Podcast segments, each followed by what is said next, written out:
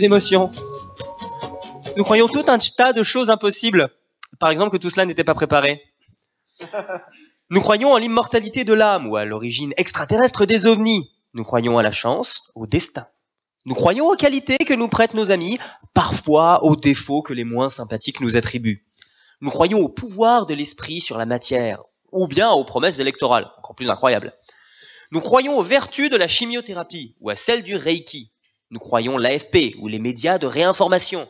Nous croyons comprendre le mieux, un peu mieux que ce dont nous sommes capables en réalité. En fait, nous ne croyons pas tous les mêmes choses, et vous doutez certainement d'une partie de ce que je viens de lister il y a des choses incroyables. D'autres euh, que nous y croient. Pourquoi y croient-ils? C'est une bonne question, il y a certainement de bonnes raisons. Mais commençons par élucider le mystère de nos propres croyances respectives.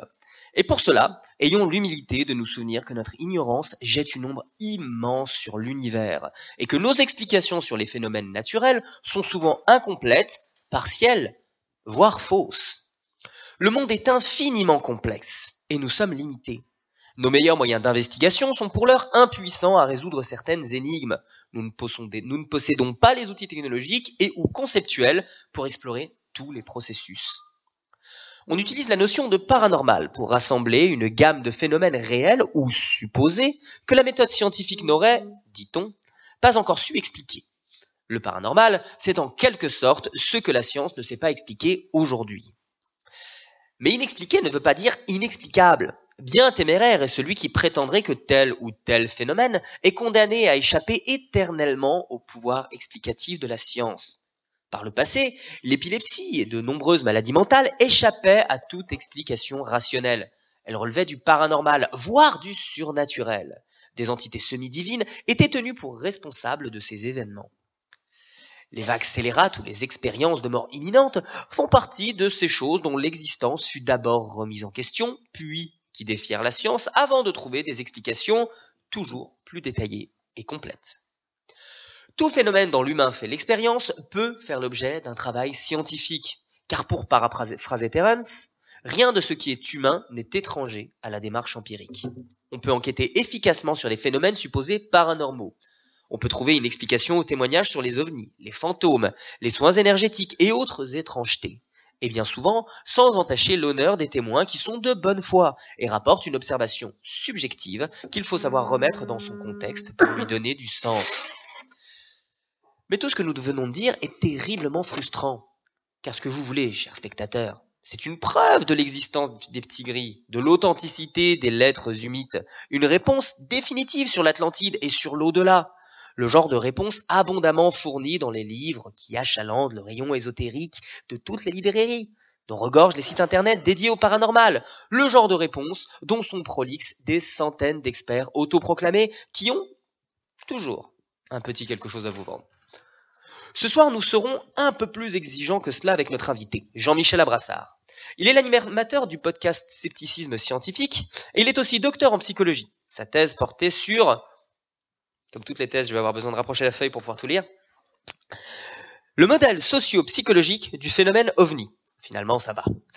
Et il a récemment publié un livre, 60 questions étonnantes sur le paranormal.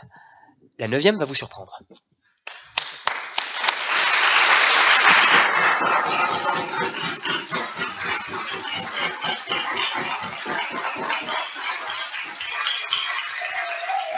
Quelle ambiance voilà. Merci beaucoup. Bienvenue à Nancy, Jean-Michel Abrassard. C'est hein, une ambiance étonnante. Ah oui, elle est très chouette l'ambiance ici. Et c'est mieux qu'en Belgique? Ah non, ah non, ça c'est. La Belgique c'est quand même mieux quand même. D'accord. Bon, admettons. On va pas être. La bière est infiniment meilleure. Ne soyons pas trop trop chauvin euh, ce soir. Donc, bah, merci d'être venu. On va pouvoir parler de, ton ouvrage qui est en vente dans dans l'amphi, hein, euh, tout le monde pourra venir euh, du bout du monde euh, pour l'acheter ici. Et donc, on va essayer de parler un peu de, de paranormal. Donc, euh, tu as fait ta thèse sur des sujets qui sont assez proches de ça, donc sur les ovnis. Mais c'est beaucoup plus large que ça, la question du, du paranormal. Donc, j'aimerais qu'on essaye dans une première partie de donner un peu des contours du, concept. C'est quoi le paranormal? D'où ça vient? D'où vient le mot d'ailleurs? Éventuellement, ça date de quand? Et, ça s'arrête où? Oui, pour moi, j'aime bien distinguer le concept de paranormal de surnaturel. C'est pour moi une grosse distinction. Donc le surnaturel, euh, c'est un phénomène euh, qui intervient à partir d'une surnature. Donc ça serait une surnature, donc ça serait Dieu ou les anges. Ou... Donc il y aurait deux mondes, il y aurait la réalité puis le surnaturel et le, une surnature. Et puis c'est l'intervention, un miracle qui se produirait d'une direction vers l'autre. Le paranormal, en fait, c'est un mot qui a été créé pour éliminer cette notion, c'est-à-dire que ça vient pas d'une surnature, ça vient de notre nature à nous. Euh, et alors, c'est un, c'est un mot. Euh, donc, j'aime bien faire cette distinction surnaturel paranormal. Ici, on va beaucoup parler de paranormal, par exemple. Les ovnis, c'est pas quelque chose de, surnaturel, évidemment, euh, même, même pour ceux qui défendent l'hypothèse extraterrestre.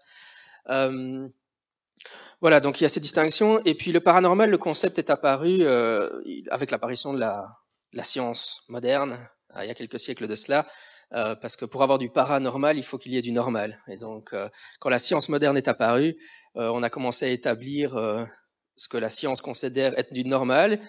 Et à partir de ce moment-là, des gens commencé à parler du paranormal, quelque chose que la science ne saurait pas expliquer ou qui serait en dehors de nos connaissances actuelles en science. Mais le concept de paranormal, il n'a pas vraiment de sens dans un monde pré-scientifique avant l'invention de la science moderne, puisqu'avant, bah, il y avait le naturel et le surnaturel, mais il n'y avait pas le paranormal et le normal. Pour avoir du paranormal, il faut du normal.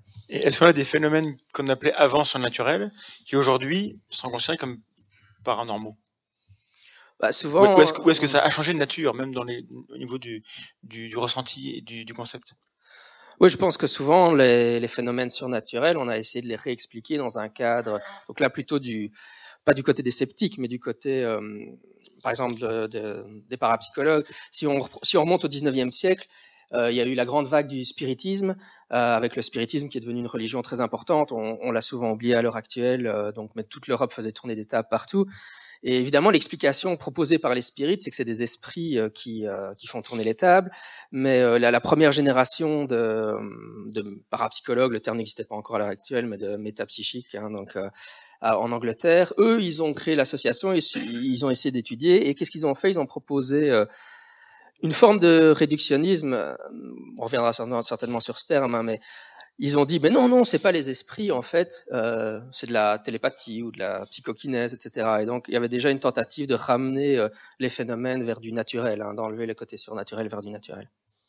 évidemment, les sceptiques vont plus loin en disant non, même cette étape-là, elle, elle est incorrecte, il faut encore aller plus loin et mhm. réduire encore plus vers euh, des phénomènes euh, dont on est certain de l'existence et pas de la télépathie ou de la psychokinèse. Est-ce qu'à l'inverse, c'est des phénomènes qu'on a nommés paranormaux et qui, à l'heure actuelle, sont dans le normal, entre guillemets, des choses dont on se dit, ah oui, en fait, ça existait vraiment, et on a une explication qui, euh, qui, avant qu'on l'ait, nous aurait surpris bah, je pense que les grands exemples classiques de ça, c'est bah, surtout le premier exemple qui vient à l'esprit, c'est l'hypnose. Donc avec les Mesmer, et le fluide mesmérique, bah forcément, euh, euh, pendant, y a eu, ça a eu une odeur de soufre pendant très longtemps. Et puis à l'heure actuelle, euh, bah, la plupart des hôpitaux proposent l'utilisation de l'hypnose pour lutter contre la douleur.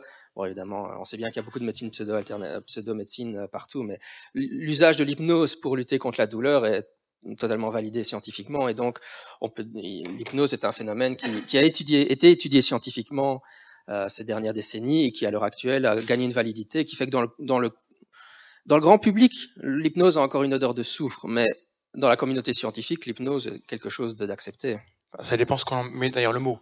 Parce qu'on a beaucoup de gens qui vendent de l'hypnose de spectacle ou qui, vendent des séances de, de réminiscence pour revenir des, souvenirs. Est-ce que l'hypnose fonctionne pour retrouver des, des souvenirs qu'on aurait perdus, par exemple? Non, ça, euh, c'est vrai qu'il y a eu en psychologie ce qu'on a appelé euh, les guerres de la mémoire. Bon, ça a été de savoir, c'était dans les années 90, hein, c'est-à-dire que dans les années 70-80, beaucoup de psychothérapeutes utilisaient des techniques qui euh, étaient supposées faire revenir des souvenirs qu'on appelait refoulés, donc prétendument refoulés. Donc l'hypnose était une de ces techniques princeps, hein, une des plus importantes.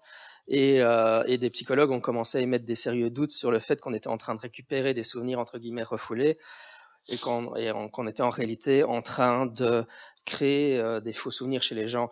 Et euh, bah, le consensus à l'heure actuelle, c'est que, en tout cas, si, on utilise l'hypnose, c'est vraiment la pire méthode pour essayer de récupérer des, souvenirs refoulés. Et on n'est même pas certain du tout que les souvenirs refoulés existent réellement. Euh, ma position sur le sujet, c'est que les souvenirs refoulés, ça n'existe pas. Oui, en tout cas, c'est aussi l'impression que j'ai. Il y a tellement de drames personnels et familiaux liés à des gens qui vont euh, consulter et qui sous hypnose, ben, on leur euh, invente des souvenirs euh, souvent traumatiques qui font que voilà, le, mot hypnose c'est compliqué pour les gens lambda de distinguer l'hypnose qui est validée pour certaines pratiques et l'hypnose qui est vendue pour autre chose. Comment ils peuvent faire pour distinguer les bonnes et les mauvaises pratiques?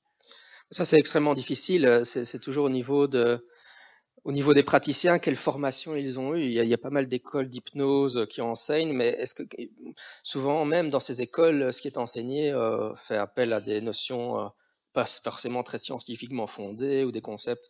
Donc en gros, c'est la qualité de la formation, mais euh, malheureusement, et je crois qu'il n'y a pas beaucoup de trucs de ce côté-là pour. Il n'y a pas de label de qualité, mais c'est un concept qui, pose problème même pour la psychothérapie en général. On a du, on a du mal à identifier, enfin le grand public a forcément du mal à identifier un psychothérapeute qui soit et qualifié, qui propose le mieux dans le cadre de ce qu'on sait à l'heure actuelle euh, selon la méthode scientifique. Et l'hypnose fait partie de ça. Euh, Il n'y a pas un conseil de l'ordre euh, qui, qui, dit bah, cela c'est des praticiens qui valent le coup et les autres non. Non, malheureusement, je crois que le public est un peu laissé à, sa propre, à son propre jugement. Et donc, s'ils sont familiers avec la littérature sceptique aux zététique, bon, ils pourront faire un choix plus éclairé, mais euh, dans le cas contraire, non. c'est un peu le problème qu'on, pour ça qu'on existe aussi un peu pour ça. On essaye d'éclairer le monde. Hein. Euh, alors, on a parlé du, paranormal. Euh, on, va revenir à, dans la partie 2 sur est-ce que c'est un objet de science comme un autre, mais est-ce que le, paranormal comme concept, est-ce que ça a du sens ou est-ce que c'est pas un peu fourre-tout? Dans, le sens où il y aurait des, phénomènes qui seraient d'une nature extrêmement diverses à l'intérieur et qui fait que ce ne serait pas un, tout homogène. C'est un peu l'impression que j'ai vu dehors. Est-ce que oui ou non, c'est un concept qui est homogène? Pour moi, il y, a il y a des discussions sur comment définir le mot, le concept de paranormal, mais je pense qu'effectivement, c'est un, un, une catégorie fourre-tout. Et la réponse, finalement, est paranormal, un phénomène que la culture dans laquelle on est catégorise comme paranormal. Donc, euh, on peut essayer des, des, tentatives de définition en disant que le paranormal, c'est euh, des choses qui seraient des anomalies par rapport à, à la science telle qu'elle est euh, actuelle. Euh, on peut dire que le, le, paranormal, ça serait quelque chose qui serait en violation avec euh, des lois de la nature, comme le principe, enfin, ou des principes de base de la science, comme le principe de causalité, par exemple. Si le, alors, à cause du principe de causalité, on devrait rejeter la télépathie, euh, la prémonition, je veux dire, pardon. Euh, donc, on pourrait, euh, on pourrait essayer de faire ce genre de définition. Et donc, il y a des gens qui s'y sont essayés. Ce que je viens de dire, ça vient de James Alcock, qui est un très célèbre psychologue sceptique qui a travaillé sur la parapsychologie. Mais euh, honnêtement, je pense que c'est simplement un, concept fourre-tout et que euh, c'est dans notre culture, on, on on d'un point de vue sociologique, on, la culture décide ce qui est paranormal. Et par, là, ce que je veux dire par là, c'est qu'en fait, la culture dans laquelle elle est nous dit le, ces objets-là, quand on va vous demander, quand vous allez en parler, on va vous demander ce que tu y crois. et c'est de croire. Voilà, c'est des objets, voilà, c'est des objets auxquels on a directement une relation de type on va y, on y croit ou on n'y croit pas. Et euh, donc chaque culture depuis euh, depuis toujours euh, détermine un peu c'est les objets donc avant surnaturels et maintenant paranormaux. Et c'est pour ça que finalement entre euh, entre des phénomènes comme les sortures du corps, les expériences de mort imminente, euh, le phénomène ovni, euh, les conditions paranormales, donc télépathie, psychokinèse, etc. Euh, la synchronicité, avoir l'impression que des hasards étonnants nous arrivent. tous ces phénomènes, ouais, évidemment aussi tout ce qui est les arts divinatoires, la croyance dans l'astrologie, des choses comme ça. Tout ça sont le, le channeling aussi. Voilà, tout ça est mis dans un dans ce sac et puis c'est oui. ma réponse est que c'est oui, c'est une, une, grande catégorie fourre-tout. Bon, du coup, euh, du coup derrière le mot, euh, il y aura des choses dedans qui seront réelles et qui trouveront une explication scientifique, d'autres qui sont totalement inventées, et peut-être le dernier euh, qui, a, un peu le saint graal de, de ceux qui, qui bossent des choses qui sont vraiment, qui dépassent réellement ce qu'on comprend à l'heure actuelle. Est-ce qu'il y a des bons candidats?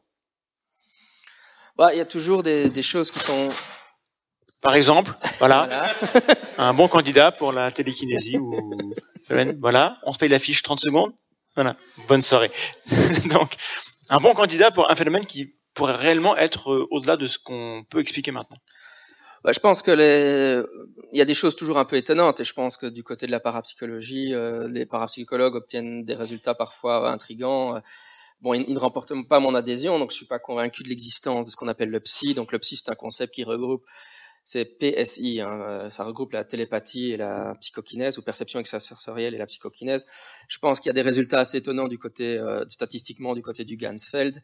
Après, est-ce que, est-ce que ça doit faire un, un, shift paradigmatique de la communication scientifique? Je ne le pense pas à l'heure actuelle.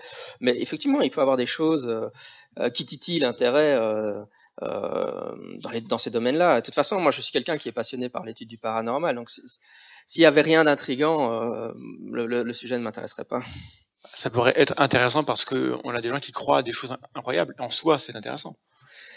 Oui, mais la, croyance au paranormal, c'est un peu comme, comme la croyance à la religion. C'est quelque chose d'intéressant. Mais euh, d'ailleurs, j'ai étudié, enfin, un, des domaines que j'ai étudié durant mes études, c'était la psychologie de la croyance religieuse, donc psychologie de la religion, on appelle ça. C'est fascinant, mais ce qui est, pour moi, la question, ce qu'on appelle la question ontologique, donc qu'est-ce qui est vrai ou pas, est très important. Euh, malheureusement, dans la communauté scientifique, souvent, euh, quand on adresse le paranormal, ils vont dire, oh, mais on s'intéresse pas à savoir si c'est vrai ou pas, on s'intéresse juste à est-ce qu'on, pourquoi les gens y croient ou y croient pas. Et en fait, ça c'est une, une question qui moi m'agace parce que je, moi je me dis mais non, ce que je veux savoir c'est s'il y a vraiment des extraterrestres qui nous visitent. Et ça, ce sera le, le thème de la troisième partie justement, euh, quel, quel l'angle les sceptiques ont par, par rapport à ça et, est-ce que c'est le bon angle mhm. qui, est, qui, est, le plus, le, plus récurrent? Et donc, du coup, pour toi, les, les, les, les bons candidats aux phénomènes réellement paranormaux, ce serait de l'ordre du psy, éventuellement? Oui, euh, parce que souvent, je pense que le, ce qu'il faut bien distinguer, c'est que tous ces phénomènes sont, ont, ont une certaine, c'est des expériences. On va, on va faire du vocabulaire un peu, hein, des, des, expériences exceptionnelles ou des expériences anormales. Hein.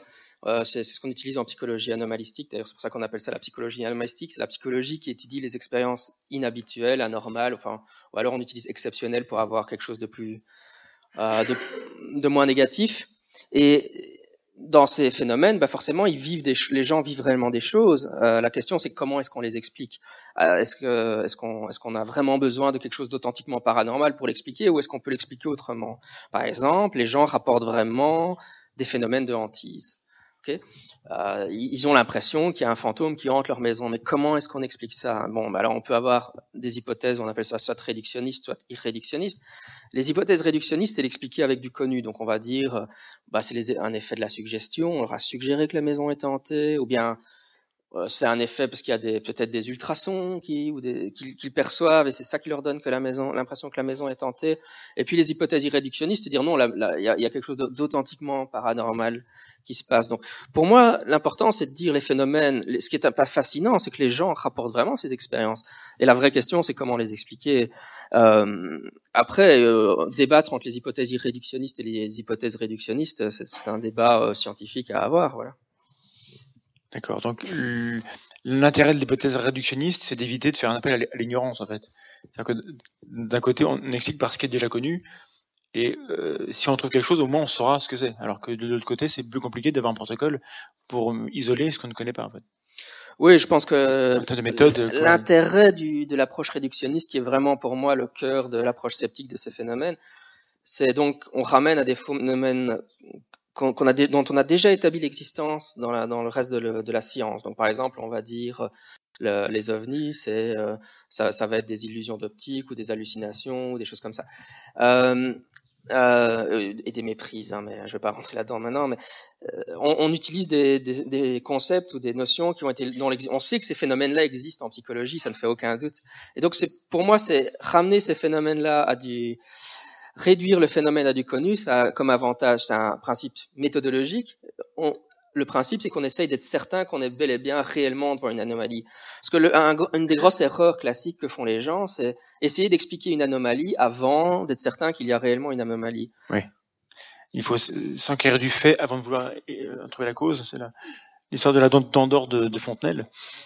Et on, on, en parle parce que on, on, va montrer un extrait tout à l'heure. On, on, a fait une expérience de, de spiritisme mm-hmm. il y a peu de temps. Et donc on a une vidéo qui sortira dans, dans quelques jours. Bah, juste pour donner un exemple classique oui. de cette dérive, c'est les gens croient dans le monstre, enfin voient le monstre du Loch Ness. Donc il y a vraiment des gens qui rapportent voir le monstre du Loch Ness. Euh, comment est-ce qu'on explique ça? Bah, Il y a des gens qui vont adopter d'emblée directement et dans, à mon sens trop rapidement une approche irréductionniste. Donc ils vont dire il y a vraiment quelque, il y a vraiment un monstre dans le lac. Et alors, qu'est-ce qu'ils vont faire? Ils vont, ils vont faire une approche, par exemple, biologique. Ils vont dire euh, quelle est, euh, quelle est la taille de l'animal, quelle population il doit avoir. Et donc, ils, ils utilisent des, des, outils, mais ils ils sont pas assurés qu'il y avait vraiment une créature dans le lac. Ah, on remet des hypothèses en plus, en plus, en plus pour tenter d'expliquer le peu qu'on croit savoir, mais on ne vérifie pas que c'est une vraie info. Voilà, exactement. Donc c'est vraiment pour moi, c'est vraiment un principe méthodologique et je pense qu'il est au cœur de l'approche sceptique du phénomène des phénomènes paranormaux de dire vérifions d'abord qu'on est bel et bien devant une vraie anomalie. Donc on a, des questions dans, le chat, on a déjà répondu, mais du coup je vais la compléter pour, pour qu'on s'intéresse. On a bien distingué le paranormal de, du surnaturel, mais il y a un mot dont j'ai appris l'existence il y a peu de temps, et c'est le préternaturel. Je me tourne vers Monsieur Evrard qui m'a appris le mot il y a quelques temps. Euh, Est-ce que tu peux nous, donner les, les nuances entre surnaturel et préternaturel Ah, malheureusement, je crois qu'il faudrait demander à Monsieur Evrard. Bon, bah, c'est pas de chance.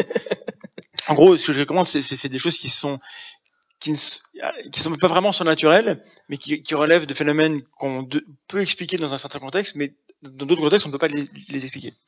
J'ai pas d'exemple parce que j'ai pas, pas encore tout bien fait le tour du, du concept. C'est pour ça que je pensais que peut-être tu pourrais m'aider. Mais bon, juste pour revenir sur surnaturel, paranormal, pour que les gens ça rentre bien dans, dans la tête. Quelle est la différence? Mais comme, comme je, je vais. Oui, tu l'as déjà dit, mais comme ça, ça sera redit. C'est, euh, c'est que dans le concept de surnaturel, il y a une surnature. Donc, il y a, il y a deux, il y a le monde naturel et puis il y a quelque chose d'autre. Généralement, vous imaginez, euh, basiquement, dans le monde chrétien, euh, des anges, des démons, etc. Et donc, les événements surnaturels, c'est quand il y a une intervention directe hmm. euh, du sur, de la surnature. Donc, par exemple, un ange ou une possession démoniaque dans la nature. C'est quand il y a une abolition de ce qu'on appelle nous les lois de la nature. Voilà, c'est ça. Et donc, c'est, on est dans l'ordre du miracle. Et de ce côté-là, euh, c'est toujours la, la, la question est-ce que, les, est-ce que qu'est-ce que les, le la méthode scientifique et donc par extension les sceptiques peuvent dire sur les miracles ben, Pas grand-chose. Euh, et finalement, je pense que pour moi, le surnaturel, les, les sceptiques ou les zététiciens sont, sont contre l'existence naturelle parce qu'ils adhèrent au naturalisme philosophique qui exclut l'existence d'une surnature. Et donc, pour moi, euh, toute explication euh, naturaliste, euh, non surnaturel, est à privilégier par rapport à une explication surnaturelle, simplement parce que j'adhère au matérialisme philosophique. Et ça, on pourrait dire que c'est un dogme quelle, quelle, attitude dogmatique, monsieur Abrassard, de rejeter comme ça le, surnaturel par principe? Comment on répond à ça? Parce que c'est une vraie objection, en fait. Oui, tout à fait. Ouais. Bah, écoute, le, le problème c'est que c'est que tout ce qu'on peut dire, c'est c'est ce qu'on pourrait prouver l'existence du surnaturel, mais le, problème, c'est qu'on peut pas réellement prouver l'existence du surnaturel, puisque par définition, c'est supposé non répétable, totalement. Euh, euh, les, les, miracles sont supposés euh, arriver comme ça une fois, et donc c'est en dehors du en dehors du, du, du monde de, de, ce que peut vraiment étudier la science, si on peut pas répéter dans un laboratoire. Et du reste, est-ce que les gens qui croient dans le surnaturel veulent des preuves? Non, je pense que moi je pense que d'un autre du côté inverse, on croit au surnaturel, donc euh, c'est une question de vision du monde. Et je crois que la, science, pour moi, c'est un programme qui vise à étudier, euh, à étudier pas le matérialisme philosophique, mais le matérialisme méthodologique. Hein. Donc le matérialisme méthodologique, c'est c'est le, fond, le fondement de la science moderne, et c'est de dire on va faire comme si le surnaturel n'existait pas. On va, on va poser ça comme postulat et on s'en fout si le chercheur lui est croyant ou pas. On s'en fout s'il est chrétien ou musulman ou hindou, etc. quand il est dans le labo, il doit agir comme si le, le surnaturel n'existait pas. Et il doit essayer. Donc, on peut pas écrire un article scientifique où on dit, euh, eh ben Dieu l'a fait ou un miracle s'est produit. c'est ma conclusion. mais ça, c'est pas un rejet de, de la croyance. C'est juste une nécessité euh, de, la méthode en fait. Oui, tout à fait. Je, suis tout à fait d'accord avec toi, mais je pense qu'en même temps, les progrès de la science euh, sont, pour moi, d'un point de vue philosophique, la, la preuve que la position philosophique du, méthodologie, du matérialisme philosophique est la bonne. C'est-à-dire que comme on voit que la science fonctionne et arrive réellement à envoyer des gens sur la Lune, cela prouve que le matérialisme philosophique est la bonne position. Sauf si c'est un hoax. Alors là, comment, comment, on fait mais, voilà, mais c'est ça parce que si on en est là, parce que la science euh, a aussi produit. Là, là, je me fais l'avocat du diable. Hein. La science a aussi fait les, bombes nucléaires. Euh, la science fait les OGM qui euh, apparemment seraient de grands dangers mortels pour tout le monde, hein, des qui ont touché un tumeur. Enfin, beaucoup de gens vont, vont, rejeter la science et nier les apports qu'elle qu'elle aurait apportés. Donc, dans ces cas-là, est-ce que ça sert à quelque chose d'argumenter ou est-ce que euh, il faut euh, accepter que les gens puissent penser différemment et puis euh, comment on fait? Ben, je sais pas parce que ma posture à moi dans la vie, c'est pas tellement d'essayer de convaincre les gens de, qui pensent autrement que moi qu'ils ont tort et que j'ai raison. Donc moi, mon objectif dans la dans la vie, c'est je m'intéresse honnêtement aux phénomènes paranormaux et je veux savoir moi ce qui est vrai ou pas dedans. Donc c'est une vraie curiosité que j'ai de ma part. Euh, j'ai vraiment envie de savoir euh, est-ce que la télépathie existe? J'ai vraiment envie de savoir est-ce que les fantômes existent? Donc euh, essayer de convaincre les autres euh, de, que mes positions sont les bonnes positions, je pense que c'est très fatigant et mmh. ça ne peine pas à grand chose. Euh, ça, c'est une, une, bonne manière de, de, de, présenter les choses. Bien souvent, les sceptiques sont euh, vus ou parfois se comportent comme mmh. s'ils cherchaient à convaincre tout le monde qu'ils ont raison. Et en effet, c'est peut-être pas ça qu'il faut qu'il faut chercher à faire. Il faut peut-être euh, chercher à voir si on n'a pas tort d'abord, et puis euh, et, et, trouver de bonnes raisons de penser ce qu'on pense ou, penser différemment, sans forcément aller prouver à l'autre qui, qui, a tort. Mais pour moi, ben, bon, y a, y a une, on, en parlera dans, dans, la troisième partie de l'émission, je pense, mais il y, y, a une vaste gamme de sceptiques. Hein. Et euh, moi, pour moi, le scepticisme, ça a jamais Ma, conception du scepticisme, c'est qu'il s'applique à, à moi-même. C'est-à-dire que je sais que j'ai beaucoup de biais dans ma façon de penser. Je, je sais que j'essaye de mon rêve, c'est d'être rationnel, donc je tends vers la rationalité. Donc la, la rationalité, c'est un horizon vers lequel j'aimerais bien aller, mais je sais que je ne l'atteindrai jamais. Et donc, pour moi, le scepticisme scientifique, c'est un travail sur moi-même. C'est-à-dire que j'aimerais bien penser moins de choses fausses. Et donc, en gros, le scepticisme et la zététique, pour moi, c'est une manière de faire le tri dans ma propre tête et d'avoir moins tort. Mais euh, c'est d'abord de l'autocritique. Oui, je pense que c'est ça. C'est un travail sur soi, le, scepticisme. Mais bien sûr, bien entendu, évidemment, c'est ma conception et je pense que je suis peut-être un peu minoritaire en la matière euh, chez les zététiciens, mais beaucoup de zététiciens deviennent des, sont des zététiciens militants qui, qui, ont envie de convaincre les autres de positions qu'ils ont, mais je suis pas, je suis pas sûr que ça soit la, toujours la meilleure approche en tout cas je sais pas. Enfin après, le, quelle est la proportion des uns des autres Je n'irai pas dire qui sont majoritaires, mais c'est ceux-là qu'on voit le plus forcément. Donc euh, c'est évidemment un, un, peu biaisé. Moi, je propose que euh, un, mot, un mot ajouté sur la définition du paranormal et, et, et les bornes. Qu'est-ce qui n'est pas du paranormal et, qu'on met dedans parfois? Est-ce qu'il y a des choses comme ça que, que, tu pourrais nous dire? Ça, en fait, ça n'est pas vraiment. Non? Mais euh, oui, qu'est-ce qui, qu'est-ce qui, à, à, vrai dire, je ce que j'ai envie de dire, c'est que surtout, on, parle, d'ailleurs ça a été dit dans l'introduction, et je pense que c'est une idée qu'on a beaucoup, c'est que le paranormal, ce serait quelque chose qu'on ne sait pas expliquer, que la science ne sait pas expliquer ou, euh, ou qu'on ne sait pas encore expliquer. Et moi, plus je lis la, la, littérature scientifique, plus je suis sidéré par la masse de choses qu'on sait à propos du paranormal. En fait, on sait énormément de choses du paranormal, sur le paranormal. On sait expliquer plein de trucs. Et alors tous les gens qui nous vendent ce qu'on appelle mystery mongering en anglais, hein, du mystère, hein, ils nous disent on sait rien expliquer du paranormal. Mais non, il y a eu des tas d'études, on sait déjà des tas de choses. Donc euh, le problème c'est que les gens lisent pas la littérature scientifique, ils se rendent pas compte de tout ce qu'on sait déjà dire. un exemple typique, un truc que tout le monde dit ah ça personne sait expliquer, personne s'y intéresse alors qu'en fait il y a une littérature euh, euh, énorme sur le sujet? Euh... Pour que les gens aillent voir et, et puissent constater par eux-mêmes qu'en effet ça on connaît.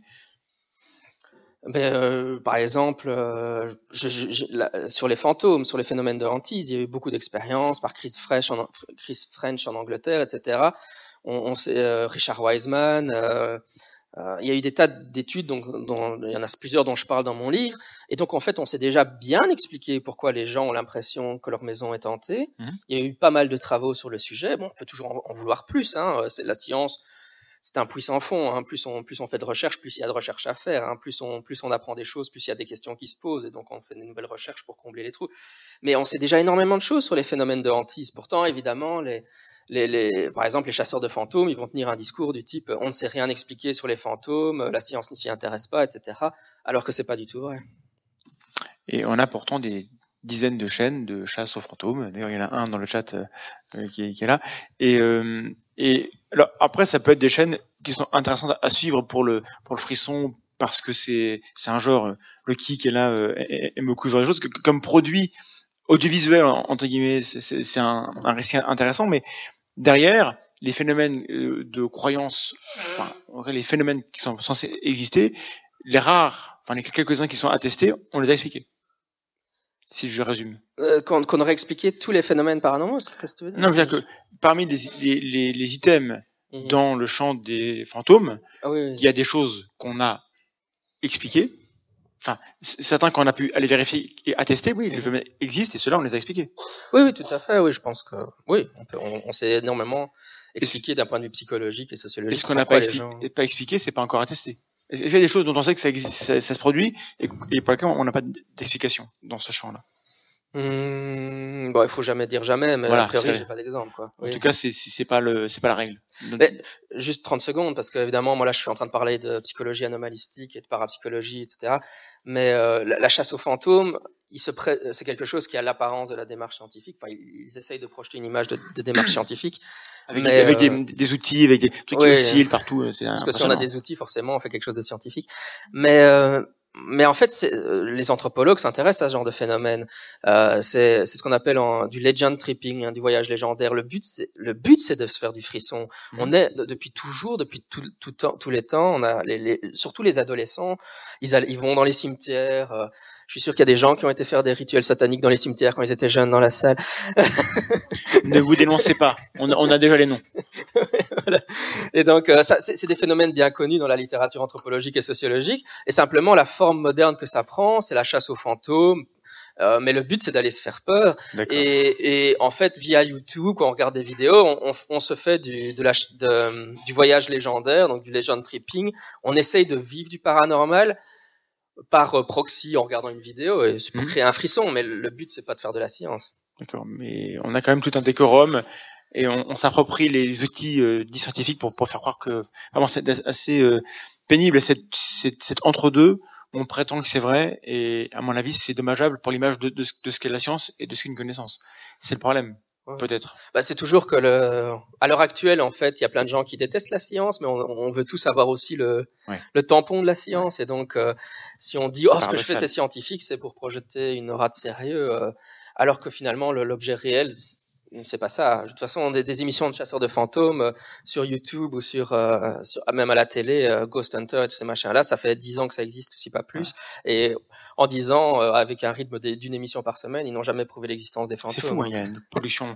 Mais tapez éventuellement le nom de votre chaîne préférée et après, après sceptique ou debunk et renseignez-vous un peu. Il y a, il y a des sceptiques qui s'intéressent à, à, à, ces chaînes et qui vont euh, vous euh, et qui ont des, des infos. Est-ce qu'on a des, des, choses sur le chat, Vlad, avant de clore cette partie 1 Non. Pas de questions sur le chat, merci Vlad. Alors justement, euh, pour cette première pause, on va vous proposer un, un extrait de notre prochaine vidéo qui, parce qu'on est allé faire du spiritisme. Voilà, donc on est allé se faire peur avec euh, Loki. Donc on vous diffusera cette vidéo euh, dans les deux semaines qui viennent, dès que dès que la personne avec qui on l'a fait sortira la sienne. Et donc voilà, vous avez un, un petit extrait et euh, on vous retrouve juste après pour parler de, de est-ce que le paranormal est, une, est un champ d'études comme les autres? Et pour aller creuser un peu dans le livre de notre invité, Monsieur Abrassard.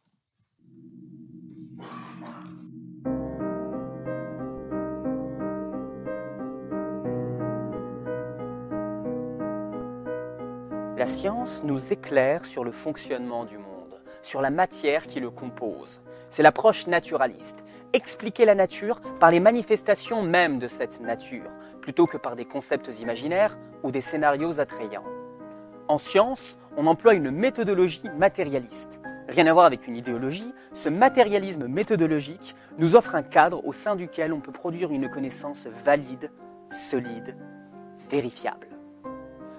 Et justement, la démarche comporte toujours un volet empirique. On se donne les moyens de tester les hypothèses par l'expérimentation. C'est un travail ardu, complexe, qui requiert beaucoup de temps et d'efforts, et les résultats ne sont jamais garantis. Alors on peut se poser la question, est-ce suffisant? N'y a-t-il rien d'autre à découvrir? Et par exemple, on pourrait bien se tromper complètement sur la nature des phénomènes liés à l'esprit, liés aux esprits. Le spiritisme est une doctrine et une pratique tournée vers le monde des esprits. Il existerait des entités immatérielles avec lesquelles l'humain pourrait interagir, dialoguer. Une telle hypothèse est passionnante. Si elle est vraie, il faut que le monde le sache. Mais comment savoir? Comment tester cette hypothèse et passer du statut de croyance à celui de connaissance? Nous avons été contactés par le vidéaste Sylar afin de l'accompagner sur le terrain et de porter un regard critique sur une séance de spiritisme proposée par une jeune femme du nom de Farah. J'ai envoyé ma meilleure équipe pour cette mission. Acermandax et Loki Jackal se sont déplacés en personne dans des contrées éloignées pour vous rapporter les images qui vont suivre. Vous retrouverez sur la chaîne Sylarty Show une vidéo complémentaire à la nôtre avec le déroulement complet de la séance de spiritisme à laquelle notre équipe a assisté. Dans cette vidéo, nous nous intéresserons à la manière dont on peut questionner les croyances liées à la communication avec les esprits.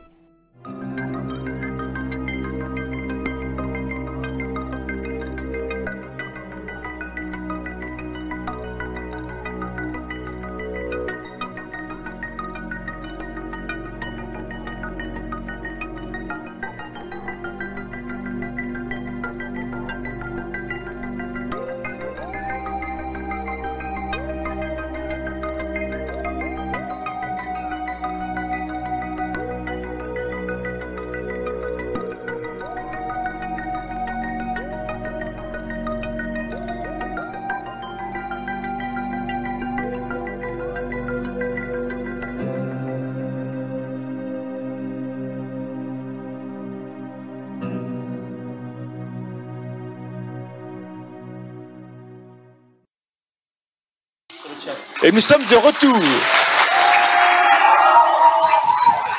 dans une ambiance.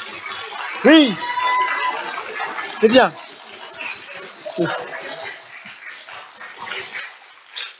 On, est, on a un temps limité, vous savez, hein. Pas passer notre temps à s'amuser comme ça. Hein. Bon, alors, merci d'être euh, toujours avec nous, avec Jean-Michel Abrassard, pour cette partie 2 sur l'étude du paranormal. Et donc, on va parler un peu des, des exemples qu'il y a dans, dans cet ouvrage aux éditions Mardaga si je me trompe pas. Je sais pas où la caméra, mais on, on, donnera la, on donnera la description dans, on donnera tout dans, la description. Et euh, donc c'est 60 questions et notamment, enfin chaque question est utilisée par une euh, par une référence scientifique. Donc c'est euh, pourquoi ce bouquin-là? Ben, Simplement parce que c'est une collection et donc ils m'ont contacté avec un, format tout à fait standard que j'ai trouvé particulièrement intéressant, c'est-à-dire que comme tu viens de le dire, on doit trouver, il y a 60 questions, on doit trouver 60 recherches scientifiques et euh, les présenter dans un langage accessible. Et donc c'est vraiment, euh, c'est pour moi c'était l'occasion de faire de la, de la vulgarisation intelligente, c'est-à-dire essayer de vraiment présenter qu'est-ce qu'on fait dans le champ de la psychologie anomalistique et de la parapsychologie à l'heure actuelle. Euh, et euh, mais voilà, ça fait partie d'une collection. Il y a 60 questions sur l'amour, etc. Il y a d'autres, il y a d'autres auteurs, mais je pense que j'ai eu de la chance. Bon, j'ai été euh, sélectionné comme auteur par, à cause de ma thèse de doctorat sur les ovnis. Et donc, le, le directeur de collection voulait faire un qui couvre tout un spectre de sujets. Euh, bon, au départ, on m'avait dit il faut qu'il soit assez récent, mais le problème c'est que la, la, psychologie euh, anomalistique n'a pas une production tellement si soutenue, donc j'ai dû aller plus, un peu plus loin en arrière. Je crois que je suis remonté aux années. La, la, à la fin, mon éditeur scientifique m'a dit tu peux remonter maximum à 1990. 1990, pardon, pour les Français. On avait compris. Hein. euh, mais donc, euh, voilà. Et alors, j'ai essayé de couvrir tous des sujets. Donc, ça veut aussi dire que les articles sont pas forcément euh, les meilleurs articles, mais euh, ça veut dire qu'ils couvrent tout un vaste sujet, puisque j'essaie, dans le chapitre 1, on va en parler certainement, parler de la croyance au paranormal. Et puis, on aborde différents sujets comme les expériences de mort imminente, les phénomènes de hantise, la, la télépathie, etc. Et mon but, c'était de dire, ben voilà, c'est un livre que je peux mettre dans les mains allez, idéalement, de, de personnes en, en, dernière année, donc au lycée ou au début d'université, qui sont intéressés par le paranormal, c'est-à-dire la grande majorité de la population, je pense, de cet âge-là. Des lycéens, euh, même des collégiens un, un peu, oui, un peu affûtés peuvent, peuvent, sans problème lire ça, je pense. Voilà, oui, je pense aussi. Ouais. Et alors, mais alors, ils auront une idée de ce qu'on fait dans ce champ de recherche. C'est pas un manuel, mais c'est vraiment une présentation de dire voilà un peu tout ce qui se fait, quel genre d'expérience les gens pensent, ont l'idée de penser, euh, pense qu'il serait bien de faire et quel genre de travaux se fait. Maintenant, on va en parler, mais évidemment, en termes de production, en psychologie, le, par exemple, le chapitre euh, sur la croyance au paranormal était beaucoup plus facile à fournir, puisque là, il y a énormément de travaux qui se font, tandis que dans d'autres domaines, comme euh, à un moment j'aborde les ovnis, bah, forcément, il y a beaucoup moins de travaux qui se font. Euh, mais donc, j'ai fait mon, de mon mieux pour couvrir un peu tout. Quoi. Donc toi, ta spécialité, c'est les ovnis? Oui. Peut-être on, peut, on peut commencer par, par, un, par dire deux, deux mots de ça. Euh, C'est-à-dire qu'on a des... D'abord, le, le, mot ovni, moi j'avais fait une, une, une parce que le, le, mot en soi pose problème, peut-être parce qu'il il, il, il, euh, c'est la théorie psychosociale, ben c'est c'est-à-dire que d'ailleurs le mot, il y a tellement d'idées qui vont avec que la manière dont on va témoigner de, ce qu'on a vu va être entachée par le mot même. Mm-hmm. Euh, et dans quelle mesure on, on, voit évoluer les témoignages par rapport aux ovnis? Oui, c'est ça. Il y, a, un aspect historique au phénomène qui est assez flagrant. Euh, en caricaturant dans les années 50, les, les, les soucoupes volantes avaient les formes de soucoupes. et puis euh, dans les années les plus récentes, elles ont pris une forme triangulaire ou d'autres formes. Donc on voit que l'impact de la science-fiction est non C'est notamment, euh, donc tu as participé à, à cet ouvrage là, euh, euh Les ovnis en, en Belgique, oui. qui date de quand? C'est pas très vieux, c'est comme livre? Euh, 4-5 ans peut-être, quelque chose comme ça. Ah, et c'était c'est dirigé par Patrice ce, cet euh... ouvrage? Bravo Patrice Non non non non, c'est avant ça vu que j'ai traduit euh, j'ai traduit après qu'on ait commencé la tronche en biais euh, bah, c'est plus récent en anglais donc c'est beaucoup plus récent que ça en fait. Ah, celui-ci celui-ci est assez récent. Ça fait 3 ans ouais, c'est ce que j'aurais dit. Et euh, voilà, vous avez des, des, des, des, cas expliqués, enfin des cas en tout cas des, enquêtes. Donc c'est assez volumineux. Ça, moi j'ai pas tout lu parce que c'est extrêmement long. C'est très, très fouillé. Il y a beaucoup de choses.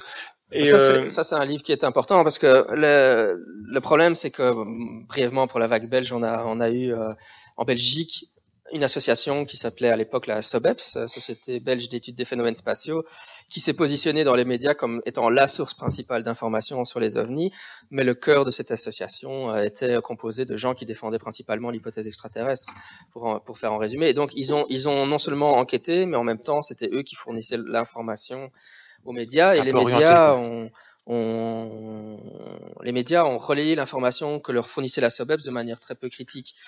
Et donc, euh, malheureusement, pendant très longtemps, seul les, les, travail de la SOBEPS était accessible sur la vague belge.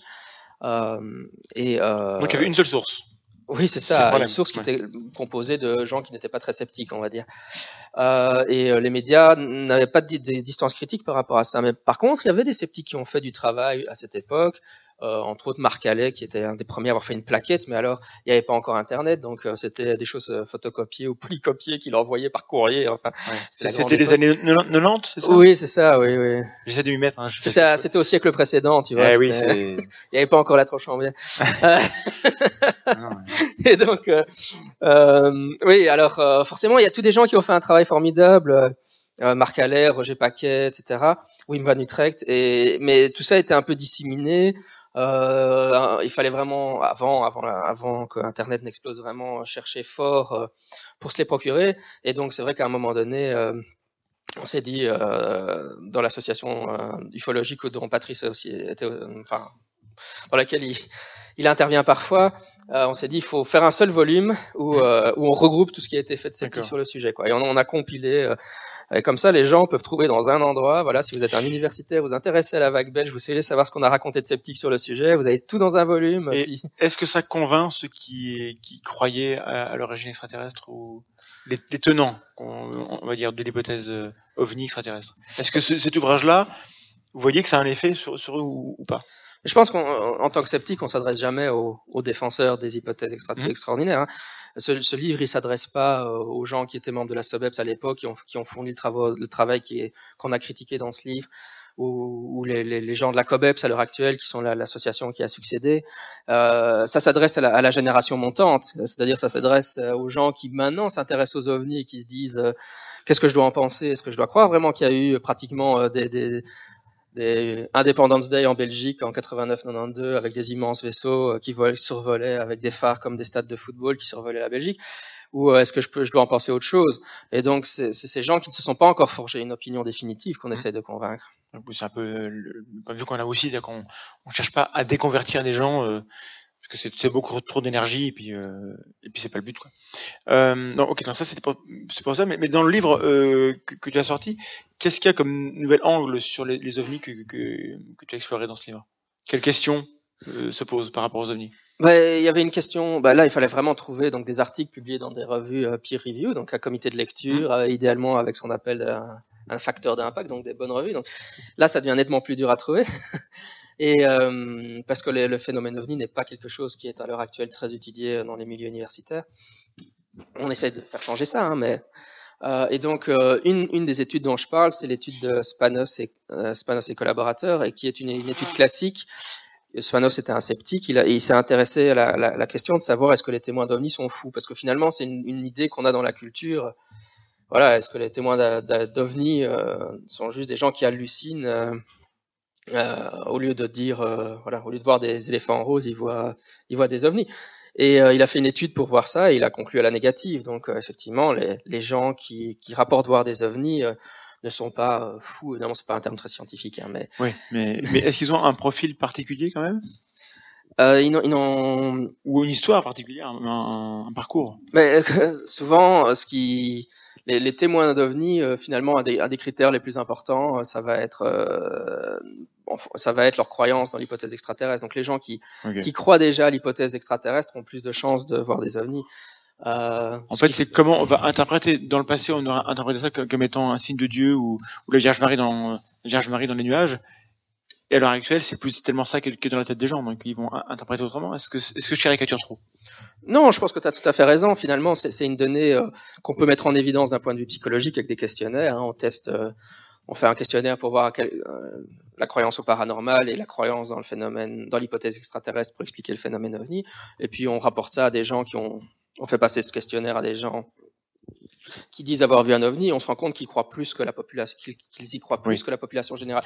Donc on, on, peut le voir avec des études euh, par questionnaire, mais finalement c'est une donnée facilement explicable quand on y réfléchit, puisque la grande majorité des observations d'ovnis, un pourcentage non négligeable, hein, plusieurs dizaines de pourcents du, du, du total des observations d'ovnis, c'est des erreurs d'étiquetage, c'est-à-dire que la personne voit dans le ciel quelque chose, mm -hmm. elle sait pas ce que c'est, et si, si on ne croit pas à l'hypothèse extraterrestre, on va dire tiens c'est bizarre, il y a quelque chose bizarre. dans le ciel que bizarre, point. Voilà, c'est ça. Et ça peut être un, ça peut être un satellite, ça peut être la Lune dans des conditions atmosphériques bizarres, ça peut être, ça peut être une rentrée atmosphérique, ça peut être des tas de choses. Mais si on ne croit pas dans l'hypothèse extraterrestre pour expliquer les ovnis, ça va, ça va pas forcément nous interpeller. Hum. Tandis que si on y croit, ben on va, on va avoir, on va, on va y attacher de l'importance et on va essayer de rapporter le témoignage. C'est ce qu'on appelle l'abduction. Alors c'est pas l'abduction où on, on, enlève les gens, c'est l'abduction logique, c'est-à-dire que on a un phénomène et on va choisir une explication sans, sans que ce soit une déduction ou une induction, mais juste parce que bah, on, on, choisit de faire ça comme ça.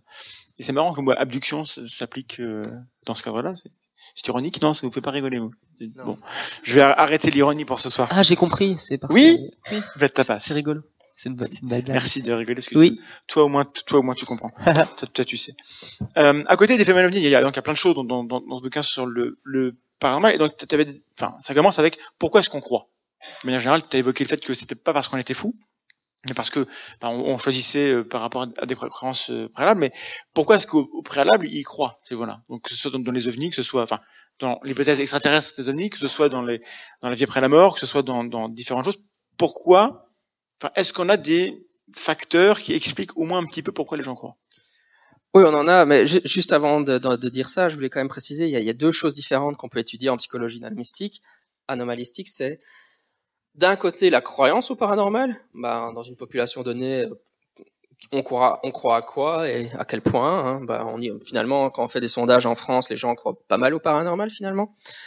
Et puis quand il y a l'autre sujet, c'est les gens qui rapportent vivre des expériences exceptionnelles. Et donc c'est pas forcément le même public. Il y a des gens qui vont dire j'ai vécu, euh, j'ai eu des euh, des expériences de mort imminente, j'ai vu un ovni, etc. Et donc c'est pas et forcément les deux les deux choses sont corrélées, mais sont pas forcément totalement euh, symétriques, enfin parallèles. C'est pas c'est pas parce qu'on qu'on croit au paranormal qu'on aura vu quelque chose et inversement proportionnel. Donc quand on s'intéresse à la croyance au paranormal, on s'intéresse vraiment purement à qu'est-ce qu'on qu'est-ce que pensent les gens dans la population. Et donc là, euh, il y a différents facteurs en, en, fonction des différents aspects du paranormal. On peut voir que par exemple, euh, euh, les hommes ont plus tendance à croire dans les ovnis et les femmes malheureusement ont plus tendance à croire dans la divination. Pourquoi malheureusement des... Parce qu'il y a des effets genrés un peu bizarres comme ça qui apparaissent dans les données, mais euh, okay. c'est comme ça. On peut. Euh, je voudrais pas que les femmes croient plus aux ovnis pour autant.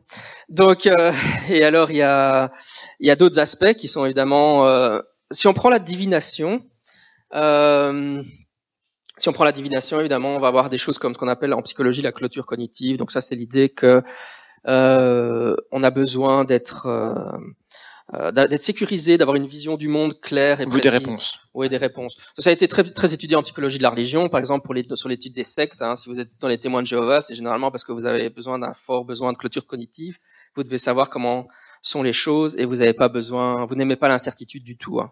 Mm. Et donc euh, les gens, euh, la croyance au paranormal, souvent euh, ils ont, de la- ils ont des besoins de, clôture cognitive euh, plus importants. Ils peuvent être aussi plus anxieux. Ça c'est aussi lié à la divination généralement parce que les, tout ce qui est pratique super, de superstition, etc., permettent de donner l'impression qu'on contrôle mieux les choses. Euh, bah, le monde est un monde difficile et et, euh, et donc on a, envie, on, on a, forcément des craintes d'avoir Oui. un accident de voiture, On de veut mourir. mais- limiter tout ce qui pourrait nous arriver et qu'on ne contrôlerait pas. Et donc l'astrologie, même la, la, les- la croyance dans les prémonitions, etc., nous donne l'impression qu'on peut mieux contrôler euh, euh, notre environnement. Et, et ça nous rassure. Et, et bon, ça, c'est il y a eu des, y a des, des- des études aussi sur la sur la croyance dans, dans les pratiques de superstition. On sait bien que les athlètes sont très superstitieux. Ils mettent, euh, Oui. Ouais, ils mettent leurs euh, mêmes caleçons pendant tous des les ventouses ouais. maintenant, c'est la mode. Ouais. Et donc ça, ça fait baisser l'anxiété. Hein, donc voilà. Mais est-ce que ça les aide? Ça aussi bon, il y, a la, il y a la croyance d'une chose, il y a la vérité derrière la croyance, mais est-ce qu'il y a une utilité, même si l'objet de la croyance, euh, au final, euh, était faux? Est-ce que ça a euh, un intérêt ou un danger? Oui, et c'est des questions que se sont posées certains cher- euh, chercheurs, c'est savoir si, si ces traits de personnalité pouvaient euh, influencer la chance, ben, dans le sens d'avoir plus de chance. Parce que parfois, si on, si on a ce genre de comportement, on prend peut-être plus de risques et alors euh, on va marquer plus de buts. Et donc, finalement, il peut avoir des bénéfices qui sont retirés de ce genre de pratiques, euh, de pratiques superstitieuses. Parce que le, pour revenir sur le sur le thème du, du spiritisme, euh, il y a une partie, enfin un chapitre de ton, ton ouvrage qui qui parle des dangers éventuels. Enfin de, est-ce que c'est une bonne idée, pour, par exemple quand on est euh, quand, quand, quand on vient deuil, de se tourner vers euh, la pratique ou la croyance dans, dans le spiritisme? Dans quelle mesure c'est bien ou pas bien? Parce que c'est c'est un, un, intéressant Tout à fait, oui. Bah, c'était une, c'est une étude qui, a- qui avait trait à la, à la croyance spirit chez les adolescents, puisqu'encore une fois, on a évoqué tout à l'heure le fait que les adolescents se confrontent souvent euh, au paranormal. Et souvent, ce qu'ils vont faire, c'est qu'ils vont, ils vont utiliser des choses comme euh, un Ouija ou donc une planche avec des lettres, et alors on fait bouger quelque chose dessus. Ah bah, tu, tu vas le faire tout à l'heure, non? Et puis, euh, c'était pas ça ta séance de Bah, spiritisme en fait, les, les gens l'ont vu dans, en, en live Ah oui, oui, d'accord. pendant la pause. Et alors, ça n'a aucune valeur, mais je rappelle que Ouija a été acheté par Hasbro et ça, ça me fait beaucoup, beaucoup rire en fait. c'est un jeu de société. C'est un jeu de société, voilà. Voilà. Et Joue avec bien, les esprits, maman. on va donner des idées aux adolescents qui nous regardent. Hein, vous mettez des lettres. Après, euh, après Big Pharma, on a Big, euh, comment on pourrait rappeler euh, Je sais met- pas, Big Toys R Us. Big Toys. vous mettez des lettres, hein, euh, un alphabet, et puis vous mettez votre doigt sur un verre, et puis alors vous essayez d'écrire des mots comme ça en invoquant un esprit. Ben, si vous faites ça à l'adolescence et que vous vous êtes dans une posture, euh, enfin on est on est quand même largement dans une culture extrêmement matérialiste. hein. Et donc les adolescents font une sorte de prise de risque à ce moment-là, c'est ça qui les attire vers ça.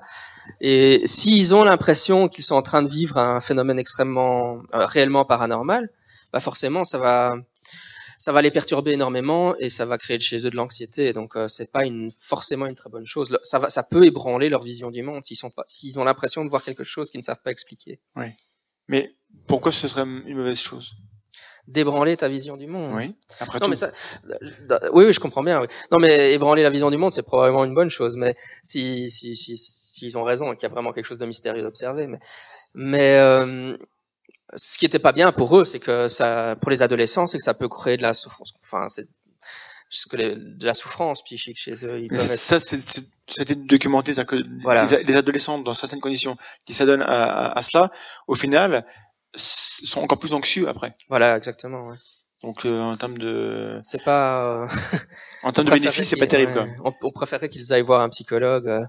Mais bon, euh, il y, a- il y a des exemples comme ça, c'est parce que c'est des vraies questions que se posent les psychologues. Il y y, a aussi des recherches à l'inverse qui essayent de voir est-ce qu'on va, si on va voir un médium et qu'on en retire des bénéfices psychologiques. Donc euh, la, la littérature montre des, des choses contradictoires. Enfin, c'est pas contradictoire parce que les adolescents qui pratiquent le spiritisme, c'est un contexte bien spécifique. Ouais. Et puis euh, souvent les études qui montrent des bénéfices d'aller consulter un médium, elles ont, elles ont, elles sont faites au Brésil où le, le spiritisme est une religion euh, officielle et où le spiritisme est vraiment bien implanté. Aller voir un médium au spiri- euh, un médium spirit au Brésil, c'est comme aller voir un prêtre en confession chez nous. Donc. Oui. En fonction du contexte, il y avait un élément amusant, Vlad, que tu veux partager avec nous? Je peux, Partage ton alacrité. je peux pas le dire, il y a des mineurs. Bon, d'accord. Le chat est un peu olé olé, merci bien. Moi, j'y vais rarement hein, dans le chat, je ne sais pas ce qui se passe. Hum, alors après, euh, à un moment donné, tu, tu, tu parles de l'âme du doudou. Alors c'est pas la flamme doudoune de, de, de, Anneaux, c'est l'âme du doudou. Euh, et ça illustre l'essentialisme des enfants. Et, et ça, ça explique pas mal de choses. Donc, est-ce que ça, c'est une piste pour expliquer certaines croyances On nous demande tout, ce qui vit après la mort, etc. Enfin, ces, sujets-là. Euh, est-ce que tu peux nous dire deux mots de cette étude-là, en fait? Oui, bien sûr. Il y a, eu, euh, des il y a eu des travaux très intéressants sur cet aspect qu'on appelle l'essentialisme. Et donc c'est l'idée qu'on on essentialise les objets. C'est comme si on leur attribuait une âme. hein. Euh, et comment est-ce qu'on peut prouver que les enfants font ça très très tôt? C'est évidemment en, leur proposant de venir au laboratoire de psychologie. Et puis on, c'est des enfants euh, en bas âge, hein, peut-être 4-5 ans de mémoire, et on, on leur présente un appareil, un dispositif, et on leur dit c'est un dispositif magique. Il va dupliquer exactement ton doudou. Il va en faire une copie parfaite. mais tu, ne verras pas de différence. Hein. Ce sera exactement le même doudou. Mais est-ce que ça te dérange ou pas? Il sera tout neuf, en plus. C'est bien, non? Non, non, non. Au départ, Non. il- non, non. Au niveau, au niveau de la recherche, normalement, il fallait un- ce qu'on appelle, ce que les psychologues appellent un objet traditionnel, donc un doudou auquel l'enfant est réellement attaché. Oui. hein. Euh, quelque chose avec lequel il veut dormir. Pour son vrai doudou à lui. Oui, il mais l'amène. il y a, il y, a des en- il y, a, il y a un pourcentage des enfants qui ont un vrai doudou. Tous les enfants n'en ont pas, mais il y en a qui en ont. Et donc les psychologues ont dit venez, il faut trouver des enfants qui ont un vrai doudou, quelque chose à laquelle ils sont vraiment émotionnellement attachés. Et il faut qu'ils viennent avec. Et alors quand ils arrivent, on lui dit on va dupliquer ton doudou. Et en fait c'est une, sorte de boîte. Hein, ils ont un peu tripatouillé pour donner un air magique à la boîte. Ouais. Et puis ils disent voilà maintenant la boîte elle va dupliquer ton doudou. Et est-ce que les enfants sont d'accord ou pas qu'on duplique leur doudou? Et ils ne veulent pas qu'on duplique leur doudou parce que ça serait plus le même doudou. Voilà, c'est le leur.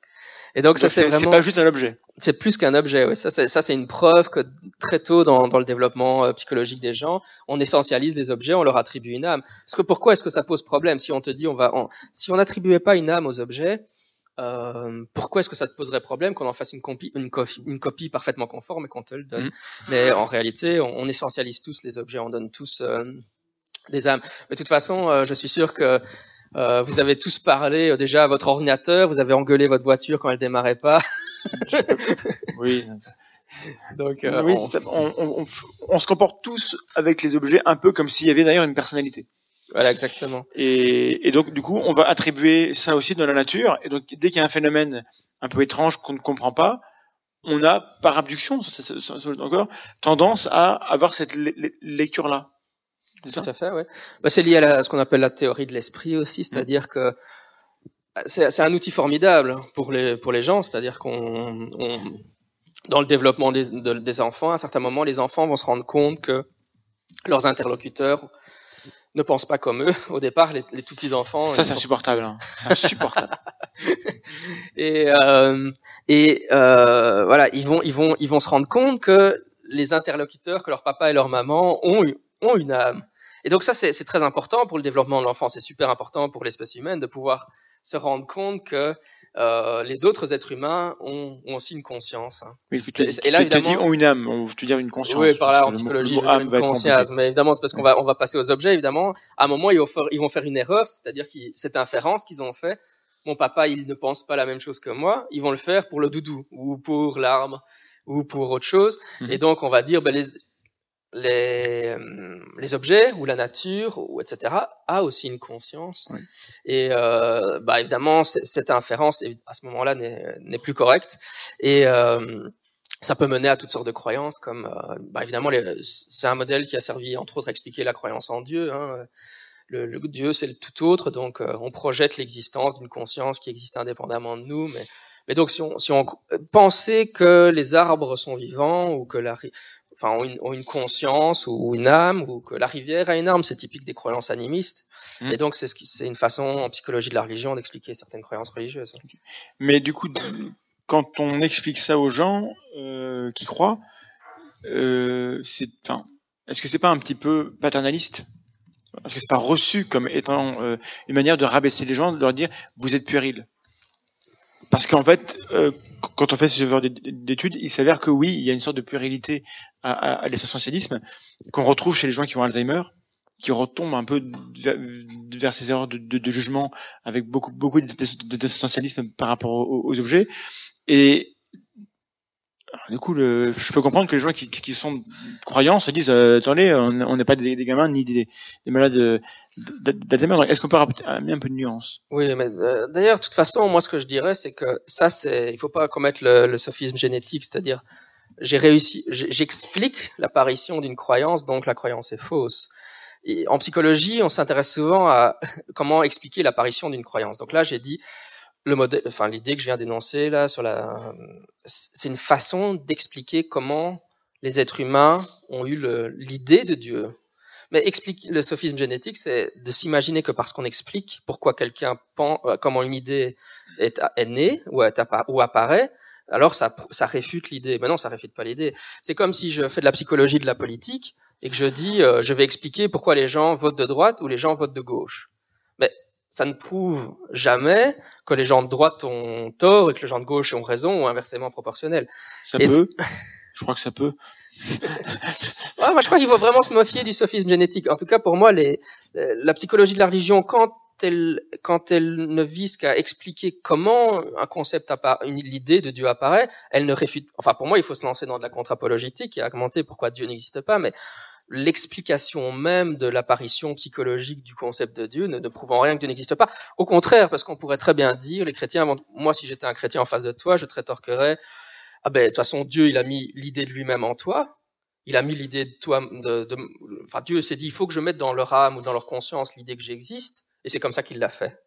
Oui, là, après, Problème on peut toujours rajouter une hypothèse. Non, bien mais c'était juste euh, dans quelle mesure ces expériences-là sont bien ou mal reçues par les croyants?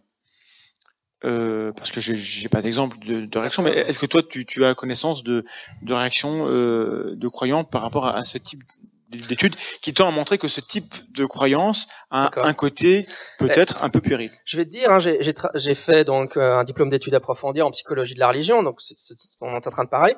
Dans mon labor de psychologie de la religion, il y avait trois prêtres catholiques, un prêtre orthodoxe, et d'autres religions représentées. Pratiquement tous les profs étaient, soit, étaient des prêtres. Bah, forcément, qui fait de la psychologie de la religion? Bah, oui. des, des, gens croyants. Et c'est un peu le problème. mais, bon, mais je pense que c'est surtout le problème pour la théologie et l'apologétique chrétienne. Mais pour la psychologie de la religion, ils appliquent le méthodologisme. Oui, euh, le, le, matérialisme méthodologique, donc ils se positionnent, ils, ils peuvent et donc, ils résolvent assez bien le problème. Un peu, c'est pas, enfin, mais c'est pas un peu curieux d'avoir des, des, des prêtres ou, des, ou, ou que sais-je, qui s'intéressent à, à, à l'aspect scientifique des raisons par lesquelles j'en crois. Enfin, il y a une sorte, ça me paraît étonnant, mais.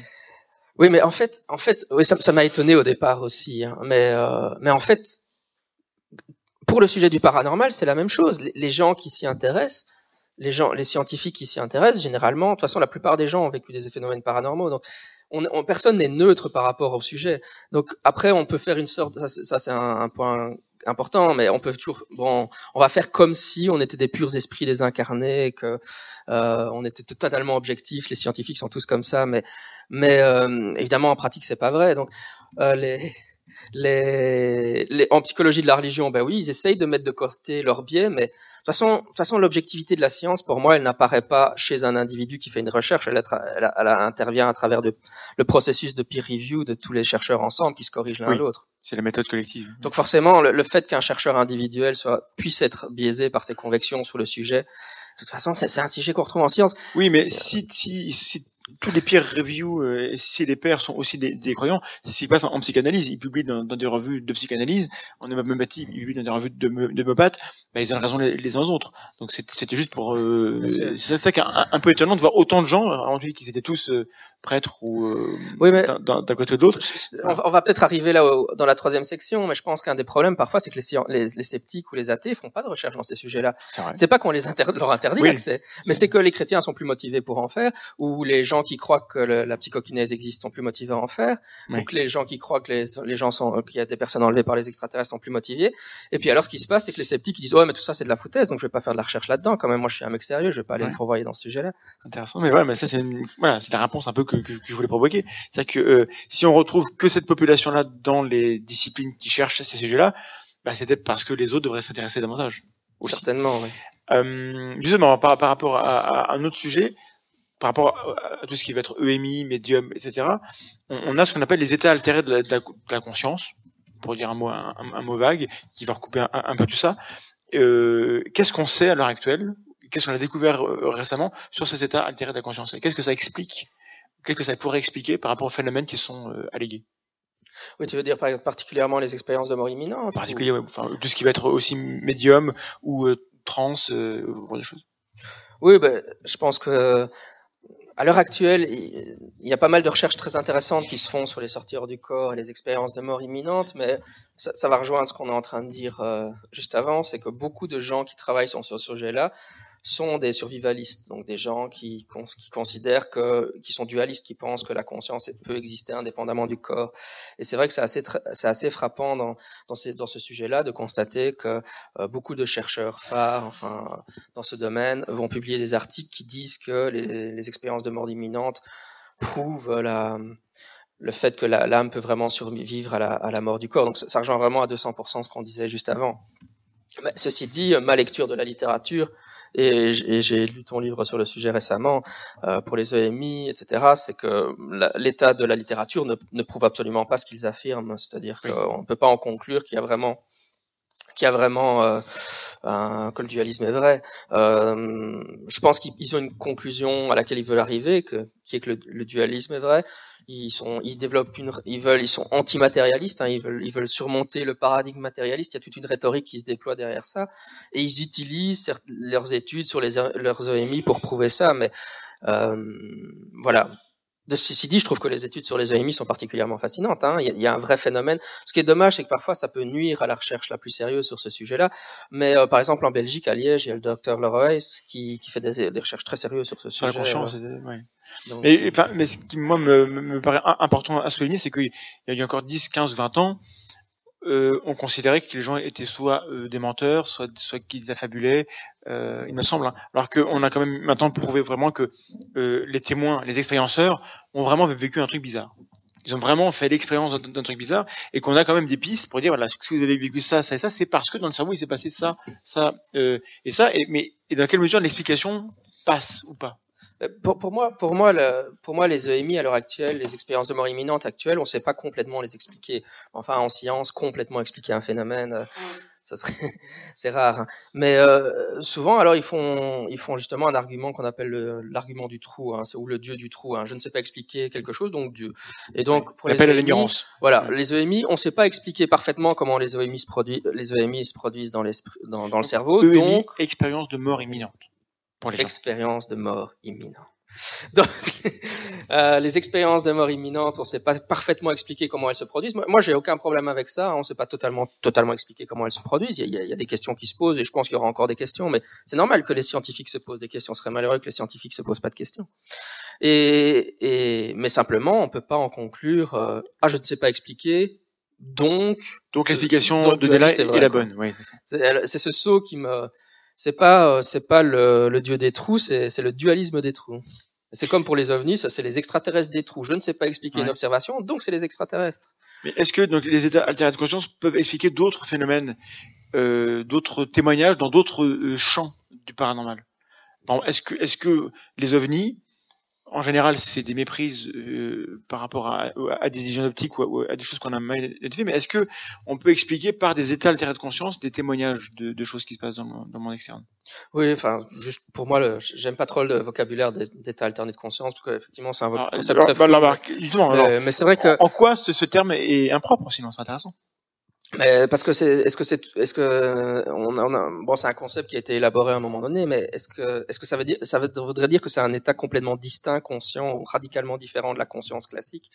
Mais euh, euh, on n'arrive pas à déterminer que c'est, ça, ça peut être juste, enfin, que c'est un état complètement différent de de la conscience. Par exemple, l'hypnose, est-ce que c'est un état radicalement différent de conscience, un état modifié de conscience? Qu'est-ce que ça voudrait dire que c'est un état totalement différent de, l'é- de la de la de l'éveil de l'état classique de la Il, conscience faut- il faudrait déjà caractériser c'est quoi l'état normal et c'est quoi l'état. D'accord, mais Et du coup, ça, euh, on n'en est pas là.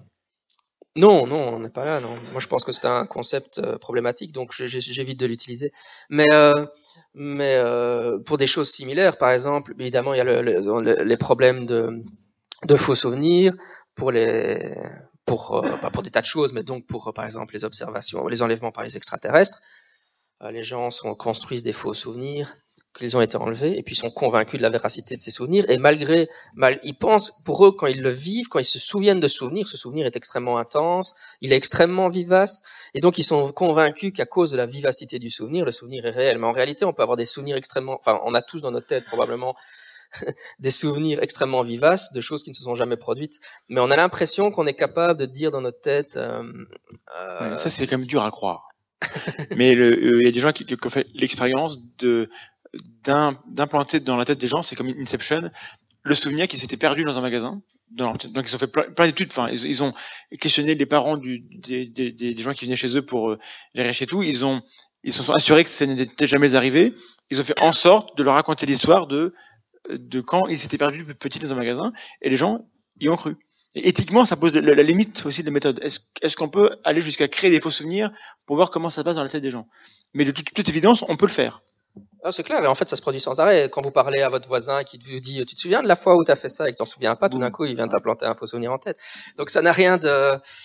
C'est pour ça qu'on a tous des faux souvenirs en tête. Je pense que si vous cherchez un peu en parlant avec euh, avec euh, des proches, hein, vous cherchez un ami d'enfance et vous lui dites, tu te souviens, il y a 15 ans, quand on est allé en vacances, qu'on a fait ça. Fouillez un peu dans sa mémoire, et il va dire, mais non, ça s'est pas passé comme ça, voyons. Ça, moi, je l'ai fait euh, plusieurs fois avec des amis, ça marche assez bien. Hmm. on a tous des faux souvenirs en tête. Bon, évidemment, quand ça se produit, je sais pas si c'est lui qui a le vrai souvenir ou moi. c'est le problème, c'est que comme on a que ça pour savoir si c'est vrai ou faux, euh, et comme on peut plus, euh, faut tenir un journal intime. c'est terrible. Eh, mais on, euh, complot, on peut aussi aller, aller trafiquer tes, tes, les pages de notre journal. Est-ce que tu es sûr d'avoir écrit ce que tu as écrit Mais l'exemple que tu, tu, tu, citais de l'expérience où on a implanté le souvenir d'un dans un supermarché, c'est évidemment une expérience classique, mais avant ça, il y a eu les recherches sur les flashbulb memories, donc les souvenirs en bulles, et ça c'est sur la mort de, on, on profite de la mort de quelqu'un de célèbre, euh, par exemple euh, JFK, il y a eu pas mal de recherches sur Kennedy, et le jour où Kennedy meurt, on fait passer euh, des questionnaires, enfin on demande aux gens d'écrire un document où ils disent où est-ce que vous avez appris la mort de Kennedy? Mhm. À quel moment? Comment Dans quelles conditions? Où vous étiez? Vous l'avez entendu à la radio? Quelqu'un vous l'a dit? Qui, comment ça s'est passé. Et puis, euh, cinq ans plus tard, on les fait revenir et on leur demande où et comment avez-vous appris la mort de Kennedy Et les, les souvenirs sont pas les mêmes. Donc euh, ça, ça a été, je pense, les, les premières recherches qui ont démontré euh, la, la, la non-fiabilité des souvenirs. Alors juste une dernière question pour finir cette, cette partie-là, qui vient du, du, du chat. Est-ce que bon, il y a le, des équipes de, de recherche. Est-ce qu'il y a des laboratoires qui mêlent dans, la, dans, dans les équipes tenants et sceptiques de différentes hypothèses? Euh, ben, disons que donc la principe bon en Angleterre on a la, psychologie le laboratoire de psychologie anomalistique euh, donc euh, chez Chris French ben là la psychologie anomalistique souvent je pense qu'ils sont réductionnistes donc ils sont sceptiques mais par contre on a la Parapsychological Association dont, même moi je suis membre euh, c'est l'association, la première association au monde de parapsychologues. Ils ont fait un sondage pour voir les avis chez les parapsychologues il y a quelques années. J'ai même moi répondu au sondage d'ailleurs. Euh, pour savoir quelles étaient les opinions tenues dans l'association. La, et euh, à la Parapsychological Association, il y a 75% des gens qui ont répondu qui sont convaincus de l'existence du psy, donc euh, psychokinèse et perception extrasensorielle. Trois quarts, un quart. Comment? Trois quarts. Voilà, les trois quarts et un quart. Donc ça veut dire qu'il y a quand même un quart de, de gens qui sont pas certains que ça existe ou qui doutent euh, ou mhm. qui pensent que ça n'existe pas en fait. Donc c'était assez intéressant. Alors évidemment, il y a eu des recherches pas mal euh, sur le sujet qu'on appelle euh, l'effet expérimentateur. Euh, L'effet expérimentateur en psychologie, c'est que les attentes du chercheur peuvent influencer les résultats de son expérience. Donc ça, ça a été fait en psychologie. Et les parapsychologues ont rebondi là-dessus, mais en allant plus loin, en imaginant ce que j'appelle l'effet expérimentateur parapsychologique, c'est-à-dire que un sceptique influencerait les résultats de son expérience de télépathie ou de... dans l'autre sens. Dans l'autre sens, en utilisant ses capacités, par exemple, ah, il utilise son don de psychokinèse pour empêcher le phénomène psychokinétique de se matérialiser. C'est vraiment mesquin. D'ailleurs, quelqu'un avait accusé James Randi d'être un vrai magicien et d'empêcher par ses pouvoirs les, les expériences qui, qui, qui étaient menées sous. Et donc ils ont, il y a eu des recherches qui ont été faites où on, on prend le même protocole expérimental euh, et on prend un sceptique et un tenant. Et donc, euh, je, je, enfin il y avait, il y avait Wiseman dans un et peut-être Dean Radin dans l'autre, je sais plus, qui était le tenant. Ils en ont fait trois. Hein. Et donc les deux premières, je pense, euh, ils, a, ils ont effectivement obtenu des effets congruents, c'est-à-dire que le tenant obtenait des résultats positifs et le sceptique des résultats nuls. Et la troisième, ils ont c'était un échec de réplication. Voilà. Donc c'est un exemple de collaboration, essayer de déterminer si l'effet para- euh, expérimental parapsychologique existe. Donc ça montre bien qu'il faut que qu'il n'y ait pas que des tenants qui testent, parce que les tenants vont avoir tendance à avoir des résultats qui vont dans le sens de leur croyance. Donc il faut des- que des sceptiques aillent tester aussi pour, euh, pour vérifier les, les protocoles. Oui, moi je pense que c'est super important que les sceptiques s'engagent et fassent de la recherche sur Et le bah, terrain. euh, c'est- le message de ce soir. On va passer à la, à la deuxième pause. Alors là, en fait, c'est une pause un peu particulière. Il y a une chaîne qui s'appelle la, la statistique, la statistique expliquée à mon chat. Euh, vous verrez, c'est, enfin, allez voir, c'est, c'est génial. Et là, comme on est en période électorale, il vous rappelle que le, une élection, son résultat dépend vraiment comment on construit le, le, le, le, vote, en fonction de comment on, va compter le scrutin. Voilà le mot que je cherchais. Et donc c'est vraiment une expérience euh, hyper intéressante. Donc on vous laisse avec ça. Et dans cinq minutes, on est de retour. À tout de suite.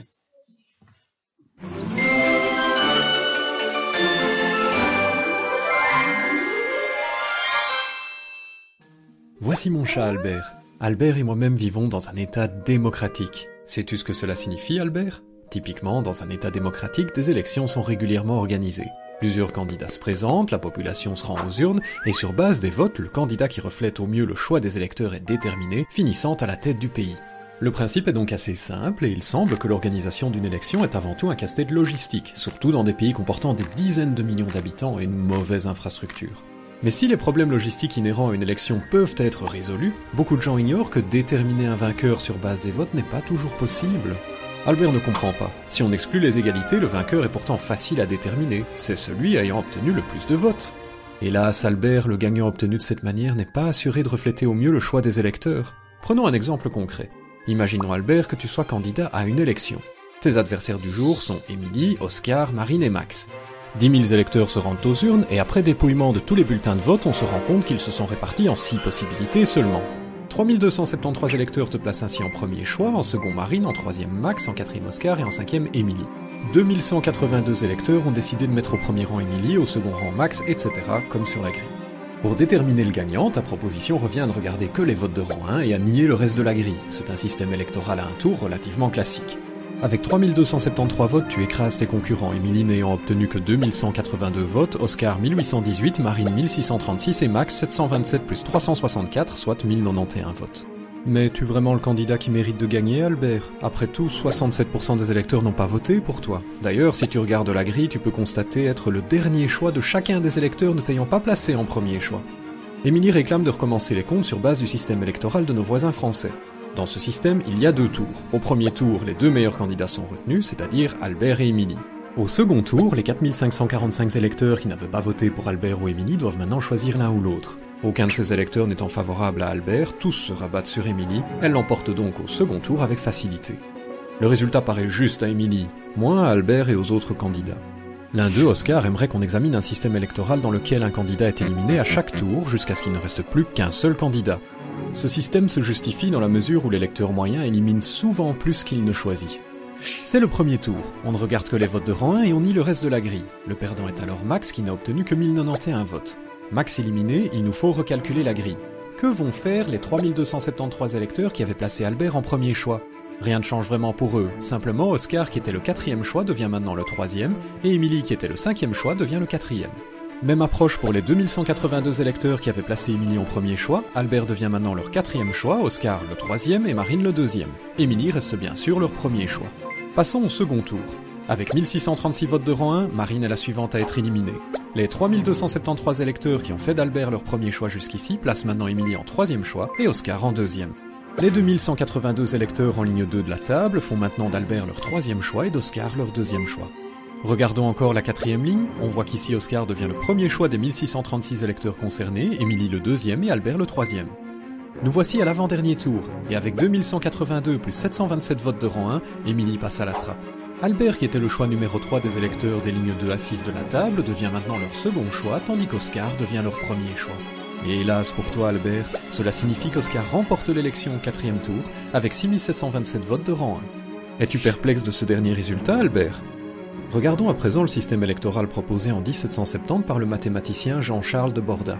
Dans ce système, chaque électeur attribue 5 points au premier choix, 4 points au second choix, 3 points au troisième, etc. Le candidat récoltant le plus de points est alors le gagnant.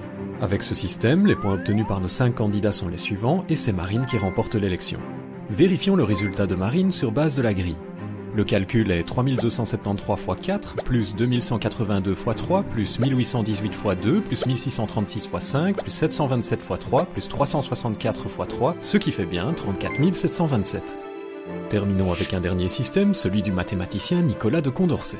Cette fois-ci, chaque candidat est confronté à tous les autres un par un, et c'est celui ayant le plus de victoires qui gagne l'élection. Avec ce dernier système, Max écrase Albert, il a en effet récolté 6727 votes en sa faveur sur 10 000. Il écrase aussi Émilie de façon convaincante avec 3273 plus 1636 plus 727 plus 364 votes, soit un total de 6000. Oscar est également vaincu, en effet 6546 électeurs préfèrent Max.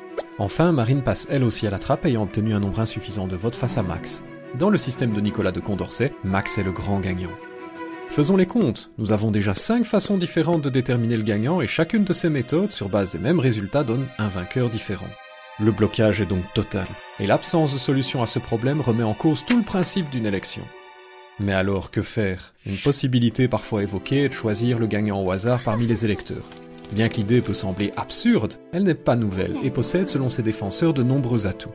Quoi qu'il en soit, ne perdons pas de vue ce qui est essentiel pour notre avenir collectif, le maintien d'une société ouverte et libre dans laquelle nous pouvons tous vivre en sécurité, sans être pointés d'un doigt accusateur pour être différents ou penser différemment.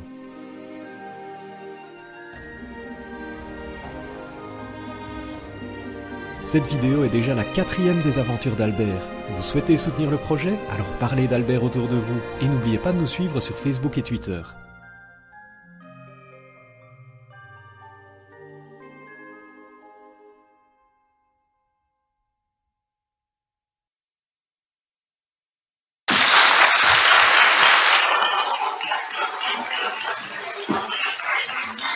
Merci, merci beaucoup. Voilà, c'est bien. Merci beaucoup. Euh, Calmez-vous un peu. Hein.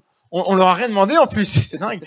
Euh, dernière partie avec Jean-Michel Abrassard, euh, qui s'intitule, je n'ai pas ma feuille, qui s'intitule, alors zététique et sceptique. C'est comment ça s'appelle cette partie? Le sceptique et le paranormal. Quel est le point de vue du sceptique sur le paranormal? Il n'y a pas On dirait le nom d'une fable nulle. d'une fable nulle. Tu n'es pas gentil, le tabasse. Ah, ah, tu sais, je marque un blanc, ça, ça, ça fout les jetons. Bon alors, donc le sceptique et le, et le Bah forcément, tu dis pas au public ce qu'il faut faire. Là, ils sont perdus. Ah, ah oui alors Ouais, bon, d'accord. On va arrêter de vous laisser de la latitude, en fait. Bon. C'est c'est- c'est très, très, très... Ils sont trop normaux, ces gens. Donc, il n'y a pas un seul point de vue sceptique. D'ailleurs, il n'y a pas un seul point de vue dans le paranormal, mais comme là, on, on est plutôt entre sceptiques, on va essayer de s'intéresser à ça. Euh, quelles sont les différentes familles, entre guillemets, de, de sceptiques? Je sais que dans le chat, apparemment, Vlad me, fait remarquer qu'il y a, il y a des gens extrêmement, apparemment, obtus d'un côté comme de l'autre. Des gens qui disent, le paranormal, on n'a même pas à en parler vu que c'est paranormal. Euh, je sais pas la majorité des, des, des sceptiques qui sont dans, dans ce cas-là, j'imagine. Mais voilà, comment est-ce que tu... Bah, c'est- donner- C'est d'autant pas la majorité des sceptiques que la, que en France, l'origine de la zététique, elle est là, quoi. Oui, Historiquement, c'est, c'est quand même intéressant de rappeler que l'origine, c'est des gens comme Houdini, ce qui est, Houdini qui étudiait le paranormal et que c'est comme ça que, que l'esprit critique s'est répandu euh, Alors, de plus, ouais, plus en plus euh, en France, quoi. Mais justement, c'est un, peu différent en France avec euh, Brock parce qu'on on en parler, c'est que lui, il a pris le, le paranormal comme un sujet qui a priori ne portait pas à polémique, pour donc des choses qui étaient a priori reconnues comme fausses, Mhm. pour voir quelle méthode on met en place pour voir que c'est faux. C'était à peu près ça. C'est c'est un peu ce que tu leur reproches, Ouais. il me semble. Euh, donc voilà. Donc, comment est-ce que tu peux classer les différentes familles de sceptiques historiquement et à l'heure actuelle? Voilà, en, en 35 secondes. 35 secondes. Vas-y, prends ton temps.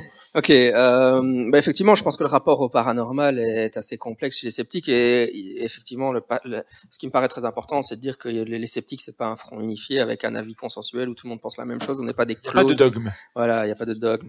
Et euh, je, je dirais qu'au niveau de l'étude du paranormal, il y a, il y, a deux, il y a deux approches possibles. Donc il y a les proches, on appelait ça euh, la gateway drug en anglais, c'est-à-dire une drogue, une drogue pour faire passer à quelque, cho- à quelque chose d'autre. Et donc c'était l'idée que si vous prenez du cannabis par exemple, ça vous ça vous encourageait à prendre une drogue plus dure par la suite. hein. Moi je dis pas que c'est effectivement la, le cas la pente savonneuse. la pente savonneuse, voilà. Et donc euh, l'idée, c'est que ce qu'on va faire, c'est que on va prendre des exemples du paranormal parce qu'on sait tous que le paranormal c'est n'importe quoi et que ça n'existe pas. On va prendre des exemples du paranormal et on va les démystifier. Et puis euh, on va on va donner ça aux jeunes et euh, ça va leur donner la pente savonneuse vers la rationalité. Ils vont apprendre à penser de manière rationnelle avec ces exemples faciles tirés du paranormal. Mais dans le fond, le paranormal, ça nous, ça nous intéresse pas réellement. Ce qui nous intéresse, c'est la politique. On veut en faire des meilleurs citoyens. C'est ça qu'on veut faire. D'accord, ouais. Ça, c'est la position, la première position. Donc, euh, c'est l'idée d'utiliser le paranormal comme un outil pour augmenter la, pour illustrer la pensée critique ou pour enseigner la pensée critique. Donc, c'est un moyen en vue d'une fin. Euh, et l'autre position, c'est de, qui est la mienne, c'est de dire que non, le paranormal c'est un sujet comme les autres. Il n'y a pas de raison d'en faire un moyen au sujet d'une fin.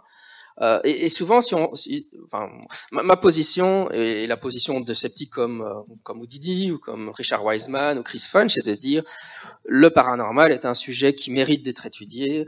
Un- et euh, il faut faire de la recherche scientifique sérieuse dessus.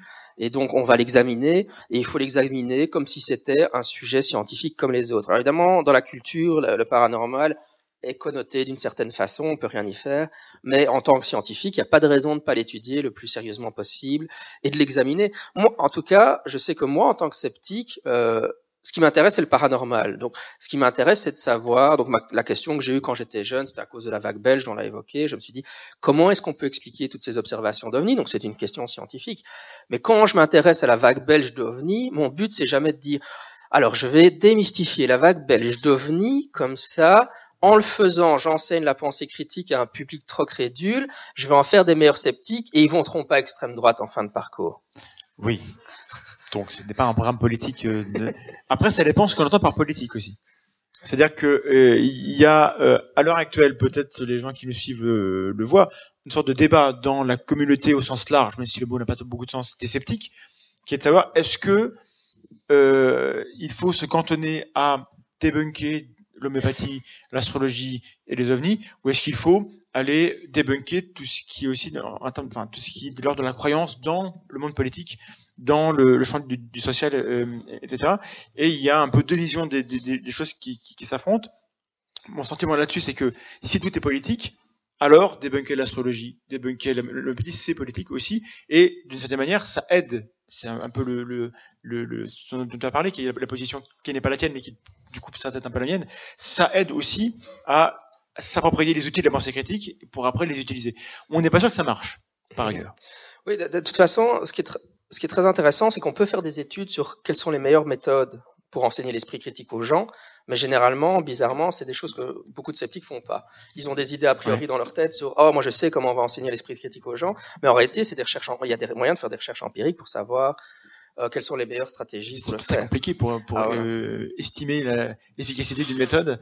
Et il y a des gens qui sont en train d'essayer de, de, Oui. de faire des, des projets. Je sais pas où c'en est à l'heure actuelle, mais c'est en Il y a le site de Nicolas Gauvry qui est le Oui. co-hôte de mon podcast euh, et qui, a- qui s'appelle Esprit critique et qui essaie de centraliser un peu toutes les Point recherches scientifiques. info. Oui. Parce que point org, c'est nous.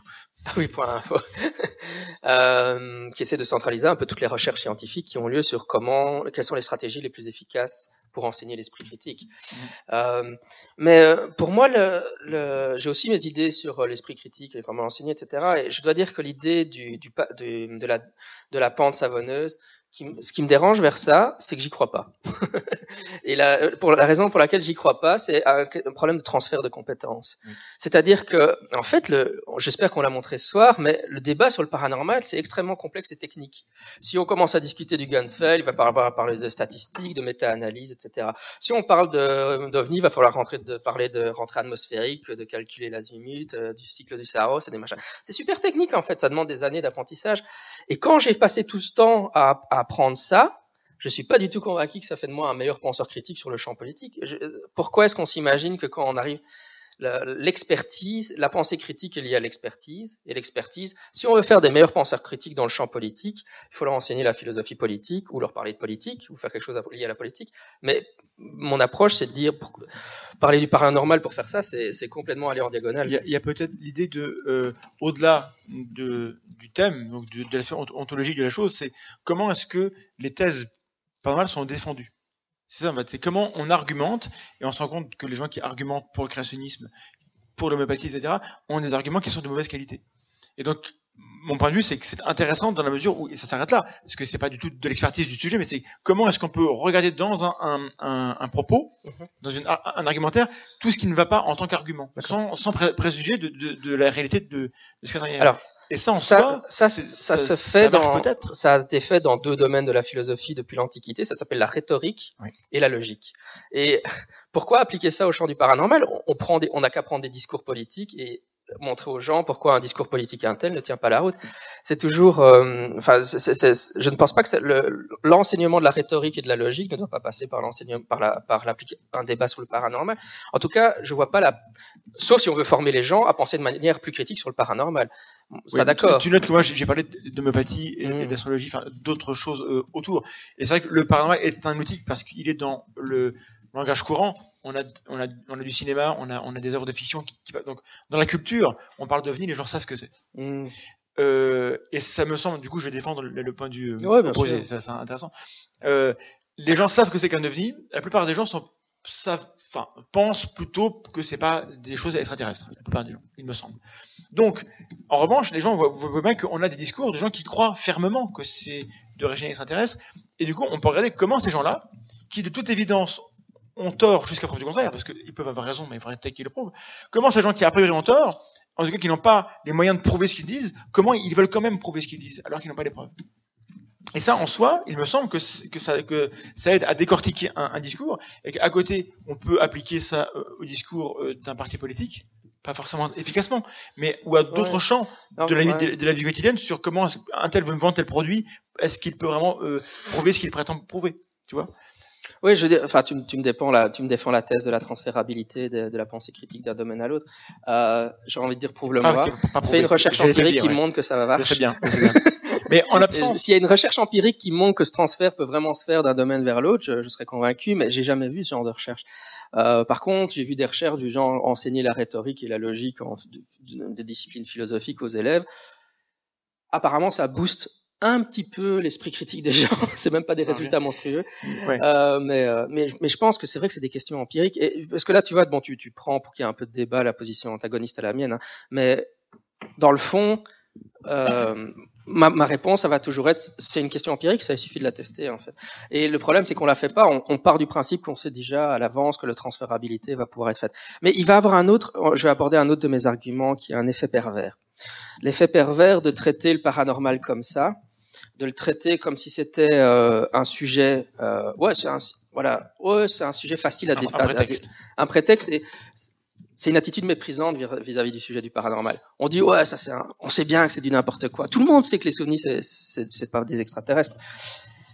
Et donc les sceptiques qui, qui adoptent cette stratégie là pour un bien ultérieur qui est l'enseignement euh, de l'esprit critique aux masses irrationnelles. J'utilise exprès, ce genre de vocabulaire, hein, c'est des remarques cyniques de ma part. Euh, mais euh, quand ils font ça, ils teintent le, le sujet du paranormal ils le rendent peu sérieux. C'est-à-dire que tous les universitaires, à cause de ça, ils disent ah ben vous voyez, euh, on, on sait bien que tout ça c'est de la foutaise, c'est des sujets indignes, hein, c'est des sujets impropres. Ils peuvent juste au mieux servir à attirer les jeunes pour leur apprendre un peu l'esprit critique, mais c'est pas des sujets auxquels un scientifique sérieux s'intéresse réellement. D'où les X-Files. un peu le, ghetto euh, Ouais. de, de l'enquête scientifique. Et donc c'est quand même quelque chose qu'on retrouve dans la communauté scientifique, quoi. Les, les sujets paranormaux, et moi c'est quelque chose qui me dérange, c'est des sujets qui se sentent le souffre, c'est-à-dire que c'est très difficile de faire une carrière scientifique Oui. sur ces, en étudiant ces sujets-là. Et là-dessus, du coup, j'ai quand même une question, c'est est-ce qu'on peut réfuter le paranormal? C'est pour ça que c'est compliqué de faire une carrière dans, le domaine, c'est que... Mais ça, euh, ça, m'a- ça- enfin, pour moi, c'est pas un argument qui a du sens, parce que le but c'est pas de réfuter le paranormal, c'est de l'expliquer. Non mais... euh, D'accord, mais si on a une croyance qui n'est pas réfutable, Mhm. quel est l'intérêt d'é- d'étudier? C'est une question euh, de but en blanc comme ça. Oui, oui, mais je veux dire, si, si je fais l'hypothèse que, comme on en a parlé tout à l'heure, que les cas d'anti s'expliquent par la présence d'ultrasons dans l'environnement et que je fais un, un groupe contrôle et que je teste si, pour voir si quand on a des ultrasons dans l'environnement, les gens rapportent des sensations bizarres, c'est une hypothèse positive. Je suis pas en train d'essayer de réfuter, j'essaie d'expliquer le phénomène. Oui, mais les, les, dans la mesure où certaines personnes, qui des preuves ou non, vont continuer d'y croire, encore une fois, c'est pas ce que je pense, mais c'est un argument, Mhm. euh, à quoi bon aller, aller s'enferrer euh, d'aller réfuter des, des thèses qui vont revenir encore et encore et Je- encore. mon but dans la vie, les- mon but les dans la vie, c'est pas d'essayer de réfuter les, croyances des gens. c'est- un, euh, ça a du sens d'une certaine manière. Ouais. Quand, quand, quand tu es décideur et, et que tu vas financer des, des- Mm. des recherches, les fonds ne sont pas, sont pas infinis. Pourquoi aller s'embêter à aller financer encore une recherche sur les ovnis, sur les, maisons hantées, alors que, et je, je, je fais une, une grosse caricature, on pourrait financer la recherche euh, euh, pour le sida ou, ou le paludisme, tu vois. L'argent que qu'on met là-dedans, c'est l'argent qui est volé aux malheureux qui meurent du paludisme. Ouais, ça, il y, a- il y a des tas de sujets. Tu sais, C'est si un prends- ridicule, Ouais. mais alors, qu'est-ce que tu réponds à ça? Ouais, bah, euh, commencer par éliminer les laboratoires de linguistique et tous les gens qui traduisent le sanskrit parce que c'est totalement inutile. hein. Il faut mettre tout l'argent dans le. Bon, c'est pas la réponse que j'espérais, du coup, là, on, on se regarde de tout le monde. Mais non, mais je veux dire, si on commence, l'université doit pas doit, doit faire de la recherche de fondamentale et pas seulement faire de la recherche appliquée. Et on peut pas, enfin, si, si on commence à cibler le- l'argent uniquement dans les dans ce genre de dans les domaines non fondamentaux et qu'on, enfin, tu vois, je veux dire, si à partir du moment où on commence à dire quels sont les sujets dans lesquels on, on va faire que de la physique, alors parce que la, la, la physique c'est la seule vraie science et tous les autres c'est des sciences bâtardes de toute Oui, de manière. toute façon, c'est vrai. euh, avant, avant de finir, euh, une question par rapport aux, aux médias. Dans le monde sceptique, il y a, il y a une, une- ça- enfin, on est tous à peu près horrifiés par dès qu'on aime la télé. Hein, Disons-le, c'est assez désespérant le niveau. euh, euh, même il y a encore très très peu de temps, il y a eu un, reportage sur Nicolas Fraisse et euh, Madame Détiolaz avec euh, où on nous dit que ah c'est prouvé, euh, le, monsieur sort de son corps, il peut al- aller voir qui passe dans les places à côté et c'était prouvé. Et avec zéro distance critique de la part des journalistes, donc messieurs dames les journalistes qui ont fait ce, ce... d'ailleurs je vous ai écrit, j'ai pas de réponse, super. Euh, non c'est vraiment le niveau 0-0 de la distance critique, c'est c'est terrifiant. Est-ce qu'il faut que les sceptiques un peu érudits sur, ces questions-là, comme toi, comme, comme, comme d'autres, aillent sur les, plateaux télé Ou est-ce qu'il faut refuser de se prêter au jeu des médias qui, de toute façon, vont couper la parole, vont faire du montage et vont être dans le sens sensationnaliste parce que, parce que ce qui vend plus, c'est le mystère. Quand tu viens résoudre le mystère, ah bah, c'est beaucoup moins intéressant et du coup, euh, c'est moins attractif pour, pour le public, donc, donc les télés n'en veulent, veulent pas, de cette manière. Qu'est-ce qu'on fait? Est-ce qu'il faut y aller ou est-ce qu'il faut pas y aller? Moi, je pense qu'il faut aller dans les médias. Euh, évidemment, ce, ce problème euh, de dire euh, les, les, les journalistes font du mauvais travail, ou euh, en tout cas, ils vont appliquer ce fameux principe qu'on met deux oppositions contradictoires. hein, euh, on met en face un, Il faut toujours un pour Ouais, un contre. un Oui. pour un contre. Donc l'exemple le plus absurde, par exemple à l'heure actuelle, c'est de mettre quelqu'un qui défend que le, le réchauffement climatique est d'origine anthropique, et puis en face on lui met quelqu'un un négationnisme, un- enfin quelqu'un qui pense que- Climato-sceptique, un climato-sceptique, négationniste ouais. bon terme en fait, parce qu'il nie un, un résultat de la science. Euh, et donc, euh, évidemment, cette, cette répartition correspond à rien, puisqu'on sait que les sondages montrent que 99% des, des, des climatologues pensent que le, réchauffement climatique est d'origine entre euh, humaine. Euh, et donc, pourtant, les, sceptiques tiennent toujours à avoir cette dualité. Les, journalistes tiennent toujours à avoir ces deux pôles. Et que peut-on faire là-dessus? Bon, moi, ma réponse est un, il faut d'abord aller dans les médias, parce que la plupart des gens, il faut, au moins qu'ils entendent le mot sceptique, qu'ils entendent le mot zététique, qu'ils savent que ça existe pour pouvoir aller chercher de l'information après. Et donc, souvent, euh, si je passe dans une émission à grande audience, je sais bien que la plupart des gens vont pas adhérer à ce que je dis, ils vont, ils vont rejeter mon discours, mais dans le tas, il y aura peut-être, euh, je sais pas, 2-3% qui se disent ah ça me parle ce que tu es en train de raconter là et je suis content que tu aies défendu la position que tu es en train de défendre. Et que, c'est à ces gens-là que je parle et je, les je leur fais découvrir le, le mouvement sceptique. est-ce que tu te rends compte que tu légitimises TF1 que tu légitimises les milliardaires qui, qui, qui sont à, à la tête de, de, ces chaînes-là et que du coup tu euh, ou que tu- pire tu pourrais légitimer le point tu pourrais dans, dans, dans le point et que c'est grave parce que euh, ça va ça va euh, ça va valider de cette manière le contenu de ces, de, de- ces chaînes-là parce que de cette manière tu, tu serais le, le, le, le croton à l'ail au goût euh, du, du, du- scepticisme pour reprendre une expression qui a été utilisée il y a- il y a- il y a peu de temps. Voilà. Dans quelle mesure c'est pas être un traître à la cause du, du questionnement du tissu social que d'aller légitimer des médias qui ne font rien pour que ça change. Voilà, si je reprends une, Mais- vision euh, puriste. Je- je- on, on revient un peu sur ce qu'on a parlé avant. Je crois que dans le mouvement sceptique, il y a, il y a une tension entre deux extrêmes qui sont des sceptiques qui sont très politisés versus des sceptiques qui sont pas très politisés. Moi personnellement, je suis justement, comme disait Vled, un, nourri- un sceptique qui a nourri avec, qui a grandi et a été nourri par Harry Houdini et par euh, James Randi. Tous ces gens-là, c'est des sceptiques qui s'intéressent ou, Richard Wiseman, Chris Fench. C'est des gens qui s'intéressent à l'é- à l'étude scientifique du paranormal. Ils n'ont pas un programme politique en tête. Et je veux dire, pour nous, pour cette orientation-là du scepticisme, aller dans les médias, ça ne pose aucun problème. On essaye juste de donner une information euh, plus critique ou plus équilibrée. On essaye de rétablir quelques vérités sur des sujets comme les ovnis ou les fantômes, etc. Dire non, la science c'est des choses à ce sujet-là. Euh, on peut arrêter de raconter trop de bêtises sur le sujet. Mais par contre, la, la branche plus politisée euh, du, du, scepticisme qui, qui, qui pense que euh, je, je, peux difficilement parler pour elle, hein, mais je, mon impression c'est que bon, ils ont une sorte de de programme euh, voilà anarchiste ou marxiste enfin ça, des choses comme ça. Euh, moi je vais je, ma simple réponse enfin j'ai envie de leur dire on va on laisse, laissez-les faire ce qu'ils veulent eux hein, ils pensent que c'est ça la bonne matière. C'est bien la diversité du scepticisme. Il faut que tous les types de scepticisme existent que la diversité euh, la diversité est riche. Euh, mais euh, il y a quand même un problème avec l'attitude de on va boycotter les médias c'est qu'on n'existe pas si on fait ça. Oui. Ces sceptiques-là qui font ça, euh, ils, ils, vont, ils ont pas de page, ils ont pas de page Facebook parce oui, qu'ils boycottent Facebook. Ils sont pas sur Twitter parce qu'ils boycottent Twitter. Mm. Ils boycottent la télé parce qu'ils boycottent la télé. Ils boycottent le point parce qu'ils boycottent le point. Et alors en fait, les bah, jeunes s'intéressent. Ils travaillent sur le terrain. Et ils vont dire qu'ils sont sur les campus. Ils vont, euh, ils vont sur le terrain. Et, oui, mais et on c'est est là que ça marche. Au 21e siècle, le, le, terrain, il est sur le net. Et euh, je veux dire, la tronche elle montre bien, et, mon podcast aussi, euh, on touche beaucoup plus de monde en faisant ça, et donc. Mais est-ce que c'est pas brader l'esprit critique?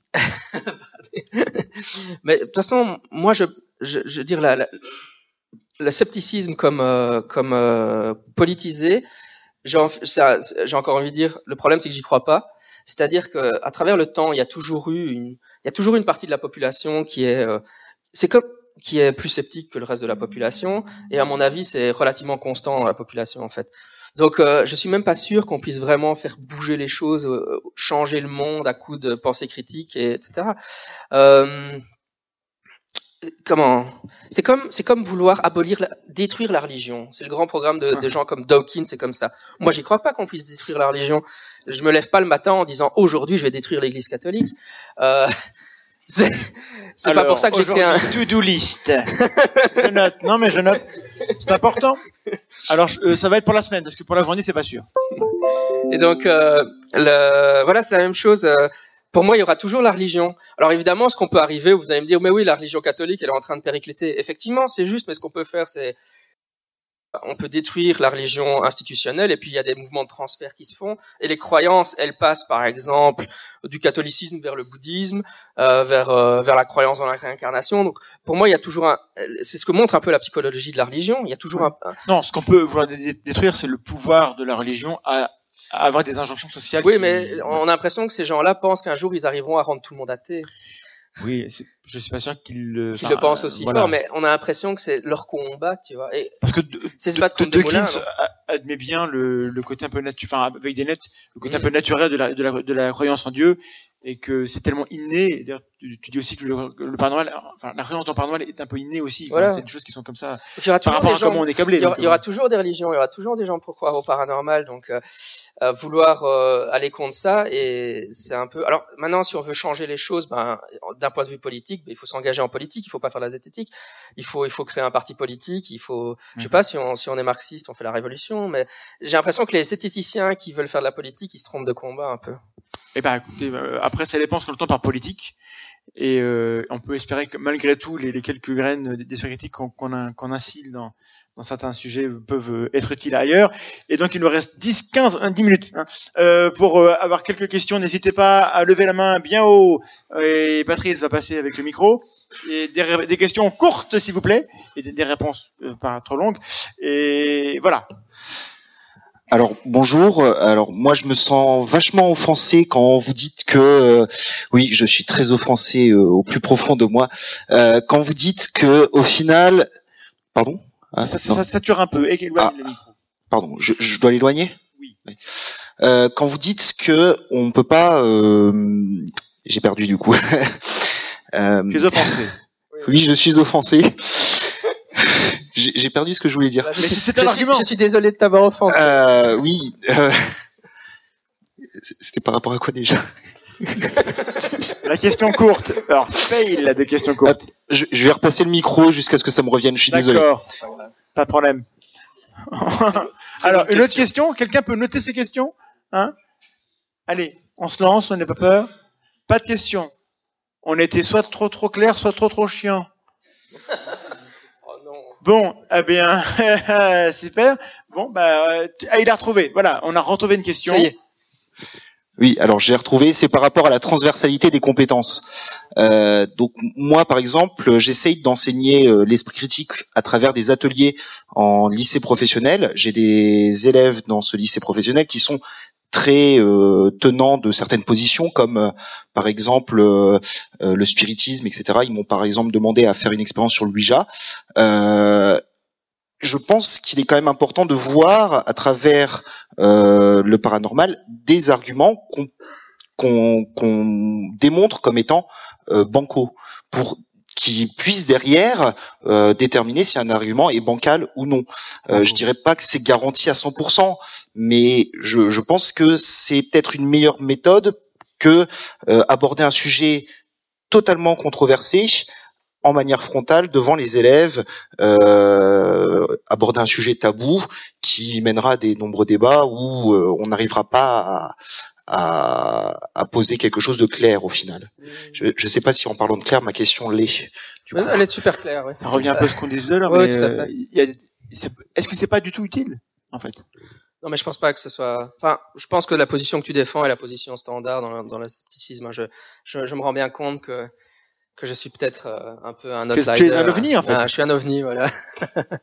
mais écoute, oui, il y a certainement, il y a certainement un mini, un certain degré de transfert des compétences. Et tant que ça n'a pas été, tant qu'il n'y a pas eu de recherche exacte, euh, je pense que euh, on ne sait pas quantifier à quel point ce transfert a lieu. Maintenant, je n'irai, je, je n'irai pas jusqu'à argumenter qu'il y a zéro transfert. hein. Euh, par contre, je pense que l'esprit critique sur un sujet donné est quand même corrélé à l'expertise dans ce sujet donné. Par exemple, euh, je suis sûr que Thomas a des avis beaucoup plus critiques que les miens sur la biologie, par exemple, parce que son, degré d'expertise dans la matière est beaucoup plus grand. Moi, j'ai certainement un esprit critique beaucoup plus affûté sur le paranormal euh, que, que des gens qui ne s'y sont jamais intéressés. Euh, donc, je pense qu'il y a vraiment une corrélation entre esprit critique et, et expertise. Et donc, forcément, mon, mon approche, c'est ce que j'essaye de dire, c'est que si on veut que les gens aient de l'esprit critique par rapport à la politique, il faut leur donner une certain degré d'expertise en politique. Maintenant, est-ce que c'est totalement inutile? Euh, Je dirais peut-être pas, et je comprends bien l'idée de pas d'offenser, mais c'est toujours le principe qu'on on, ut- on utilise, on utilise le paranormal comme un objet pute en fait. On va l'utiliser pour pas être, euh, pour pas Vous offenser êtes les les gens proxénètes du paranormal. vous. proxénète du paranormal parce que c'est des sujets safe qu'on peut prendre et au lieu de c'est c'est- c'est finalement la- le deuxième volet de mon argument de dire euh, on, on crée dans la population l'idée que c'est des sujets qui ne méritent pas d'être adressés sérieusement mais de toute façon prendre des, sujets- des choses faciles dire euh, je vais expliquer l'effet idéomoteur euh, euh, avec euh, avec un Ouija par exemple bien évidemment c'est bien d'expliquer l'effet idéomoteur mais c'est toujours donner des notions très introductives au débat sur le paranormal. Ça va pas très loin dans le débat sur la par- paranormal. Et, et, et en fait, moi, j'ai envie de dire, mais enfin, le, le passionné sur le, par le sujet du paranormal, en moi, ça, ça me gêne. C'est comme, c'est comme si on disait, euh, oh, je vais, on va prendre, je sais pas, il faudrait prendre un autre sujet que le paranormal, mais euh, on va vraiment faire de la, une introduction très superficielle à un sujet parce que c'est un sujet qui causera pas de, qui fera pas de, qui fera pas d'ébouriffages. Et puis dans le fond, c'est pour parler d'autre chose que ça. Mais j'ai envie de dire, mais non, euh, respectez un peu le débat sur le, débat scientifique sur le paranormal, quoi. Pourquoi, pourquoi prendre ce sujet-là? Pourquoi le traiter, le maltraiter de la sorte finalement hein? C'est un peu ça qui me gêne. Mais bon, je comprends bien. Je suis. Bah, alors nous, on, on a un, un épisode qui arrive dans, dans quelques quelques jours sur le spiritisme. On a fait euh, une séance de, de, Ouija. Évidemment, on n'est pas rentré dans le fond du fond du fond du fond. C'est aussi une introduction parce qu'on fait de la vulgarisation. Mais ça marche aussi quand on parle d'autre chose. Quand on parle de psychologie ou de science, on fait aussi une. Donc j'ai pas l'impression que ce soit. euh, Enfin, je pense qu'on peut être faire honnêtement de la vulgarisation sur ces sujets-là et, ça permet de, de montrer du doigt quel- quelques défauts qu'on a dans. dans mais le, le problème, c'est que souvent les gens qui font de la vulgarisation avec ça, ils ont une connaissance extrêmement li- limitée Oui, de la littérature sur le sujet. Tu vois, et donc quand, quand quelqu'un adopte la défense de je fais la vulgarisation, j'ai envie de dire oui, mais tu vulgarises qui exactement? De, Tu vois, si tu veux faire de la vulgarisation, tu dois prendre un auteur et tu dois le vulgariser. Mais est-ce que tu vulgarises Chris French? Est-ce que tu vulgarises Richard Wiseman? Est-ce que tu vulgarises euh, Rupert Sheldrake? Est-ce que tu vulgarises Dean Radin? Qui tu vulgarises en vulgarisant? Est-ce que Et donc- Sheldrake fait encore de la science? Oh non, Bon. j'ai produit, j'ai prononcé le nom Attention. maudit de Sheldrake. Ah bah oui, mais non, mais ce que j'ai envie de dire, c'est c'est ça justement. C'est parce que vous on, souvent, malheureusement, hein, si les gens qui vulgarisent le, le débat sur le paranormal lisaient la littérature sérieusement, pour vraiment bien la vulgariser, je pense que j'aurais beaucoup moins de problèmes. Mais malheureusement, mon impression générale, c'est que souvent les gens qui le font ont un degré euh, très très bas. Ils ont lu, euh, ils ont souvent pas lu les articles scientifiques pertinents dans la matière. Mais si moi je faisais la même chose sur n'importe quel sujet, je dis oh je vais, je vais vulgariser l'histoire égyptienne et puis que je lis rien dans la littérature pertinente, mais bah, tu ah bah tu vois une pyramide, ça a trois trucs et voilà. C'est normal. Non mais c'est sûr. C'est normal que l'expert en tu appelles au respect du paranormal. En tant, en tant que, que, que, que sujet... sujet légitime de science, ouais. Mais c'est intéressant. Une dernière question. Une question. Oui, ben merci pour votre intervention. Enfin, j'ai beaucoup apprécié. Donc, j'aurais une question par rapport justement, c'est vraiment en lien à ce que vous dites, la notion de pseudo-scepticisme de Marcelo Truzzi. Comment vous vous positionnerez par rapport à cette notion-là? Par exemple, qu'est-ce qu'un sceptique ne devrait pas faire? Ah. j'ai envie de dire. Commencer par la conclusion déjà. C'est, un petit peu l'un des problèmes. Il y a énormément de personnes qui se revendiquent du scepticisme. Oui, c'est vrai.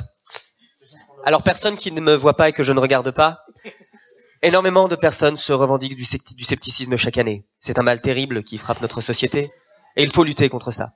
Non, alors, l'un des gros problèmes, surtout, comme je disais, c'est d'avoir la conclusion en premier. Commencer par la conclusion et rechercher dans la littérature, donc donner l'apparence du scepticisme euh, à une croyance. C'est énormément, en grande partie, l'un des gros problèmes du pseudo-scepticisme, c'est ça. Genre, je transmets le micro à mon collègue. Laisse l'invité répondre. Bah, ma, ma, première réponse était une boutade en, disant on est tous des pseudo-sceptiques, hein, mais parce que forcément, pour moi, être un sceptique, c'est un état, un idéal à atteindre et pas un état qu'on a actualisé. Hein. Je suis pas un sceptique, je rêve d'en être un, mais je rêve d'être quelqu'un de rationnel un jour. Mais je pense pas. C'est comme, enfin, j'ai repris cette expression évidemment de la philosophie. Hein. c'est l'amour de la sagesse. C'est pas posséder la sagesse. Hein. Un sceptique, c'est pas quelqu'un. Un zététicien, c'est pas quelqu'un qui est sceptique, c'est qui est en recherche de, de rationalité. Enfin, moi, en tout cas, je me considère pas comme rationnel. J'ai tous les effets, euh, j'ai tous les biais habituels. Je sais bien que je dois lutter contre mes propres biais cognitifs sans arrêt. Donc, c'est, pas, euh, je, voilà. Euh, je dis sceptique, je dis je suis sceptique pour dire je fais partie du mouvement sceptique, mais euh, c'est juste une facilité de langage. Mais... Bah, au fond, ce qui me concerne, je considère que c'est un petit peu comme quand on parle de vérité en science. On, sait très bien qu'une vérité en science n'est pas une vérité absolue, c'est une vérité jusqu'à preuve du contraire, et c'est une, on sait que c'est temporaire. Même chose, quand on se dit sceptique, on sait très bien qu'on peut pas l'être à 100%. Si, si on passe notre temps à dire qu'on est tous biaisés autant que les autres, il y a une raison.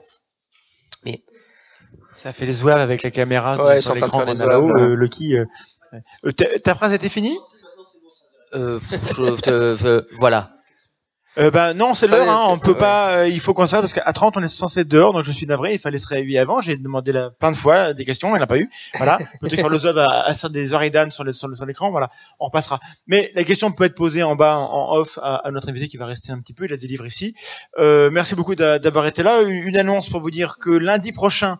On fera un tranchant live inopiné, qui ça, ça, se programme un, petit peu à, à l'arrache. Nous allons recevoir le webmaster de Stop Mensonge. Eh oui. Et donc on fera deux fois une heure et demie chez nous et chez lui pour bah, parler un peu de différents types de méthodes. Je ne pense pas qu'il soit très sceptique. Peut-être. Je suis à peu près certain qu'il dirait le contraire. Peut-être. Sûrement pense-t-il l'être. Donc c'est voilà. Donc ce point de vue différent sera l'objet de, de, de, de ce live. Donc vous aurez l'épisode Esprit et tu là sur notre centre de spiritisme avec Céla Artichaut. Bah, j'espère dans, dans les deux semaines qui viennent, ça va arriver bientôt. Et on fera un live avec lui également dans 15 jours pour revenir sur sa expérience et que lui qui est, lui qui est plutôt tenant, en tout cas qui, qui veut croire, mais pas n'importe comment. Et ça, c'est intéressant comme, comme, euh, comme démarche.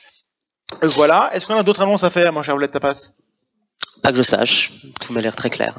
Donc voilà, bah écoutez, euh, merci d'avoir été euh, avec nous. N'hésitez pas euh, à laisser des questions dans les commentaires. Jean-Michel passera euh, dans les semaines qui viennent pour répondre aux, aux questions parce que nous on n'aura pas réponse à tout. Euh, acheter son livre, il est, il est c'est plutôt bien, c'est plutôt euh, intéressant. C'est correct. Il y a, il y a celui-là qui est plutôt bien euh, aussi. Non mais c'est plutôt bien. Les, le mec qui fait du teasing. Pour rentrer dans, dans, dans, dans, les questions et avoir des références scientifiques sur les questions, c'est mal entré en matière. Quand on quand on n'ose pas aller dans la littérature, c'est beaucoup moins intimidant que, que, que, des bouquins un peu un, un, ardus. Voilà, je pense qu'on a fini. Merci de l'avoir été là. Bravo à vous. Hein et euh, à bientôt.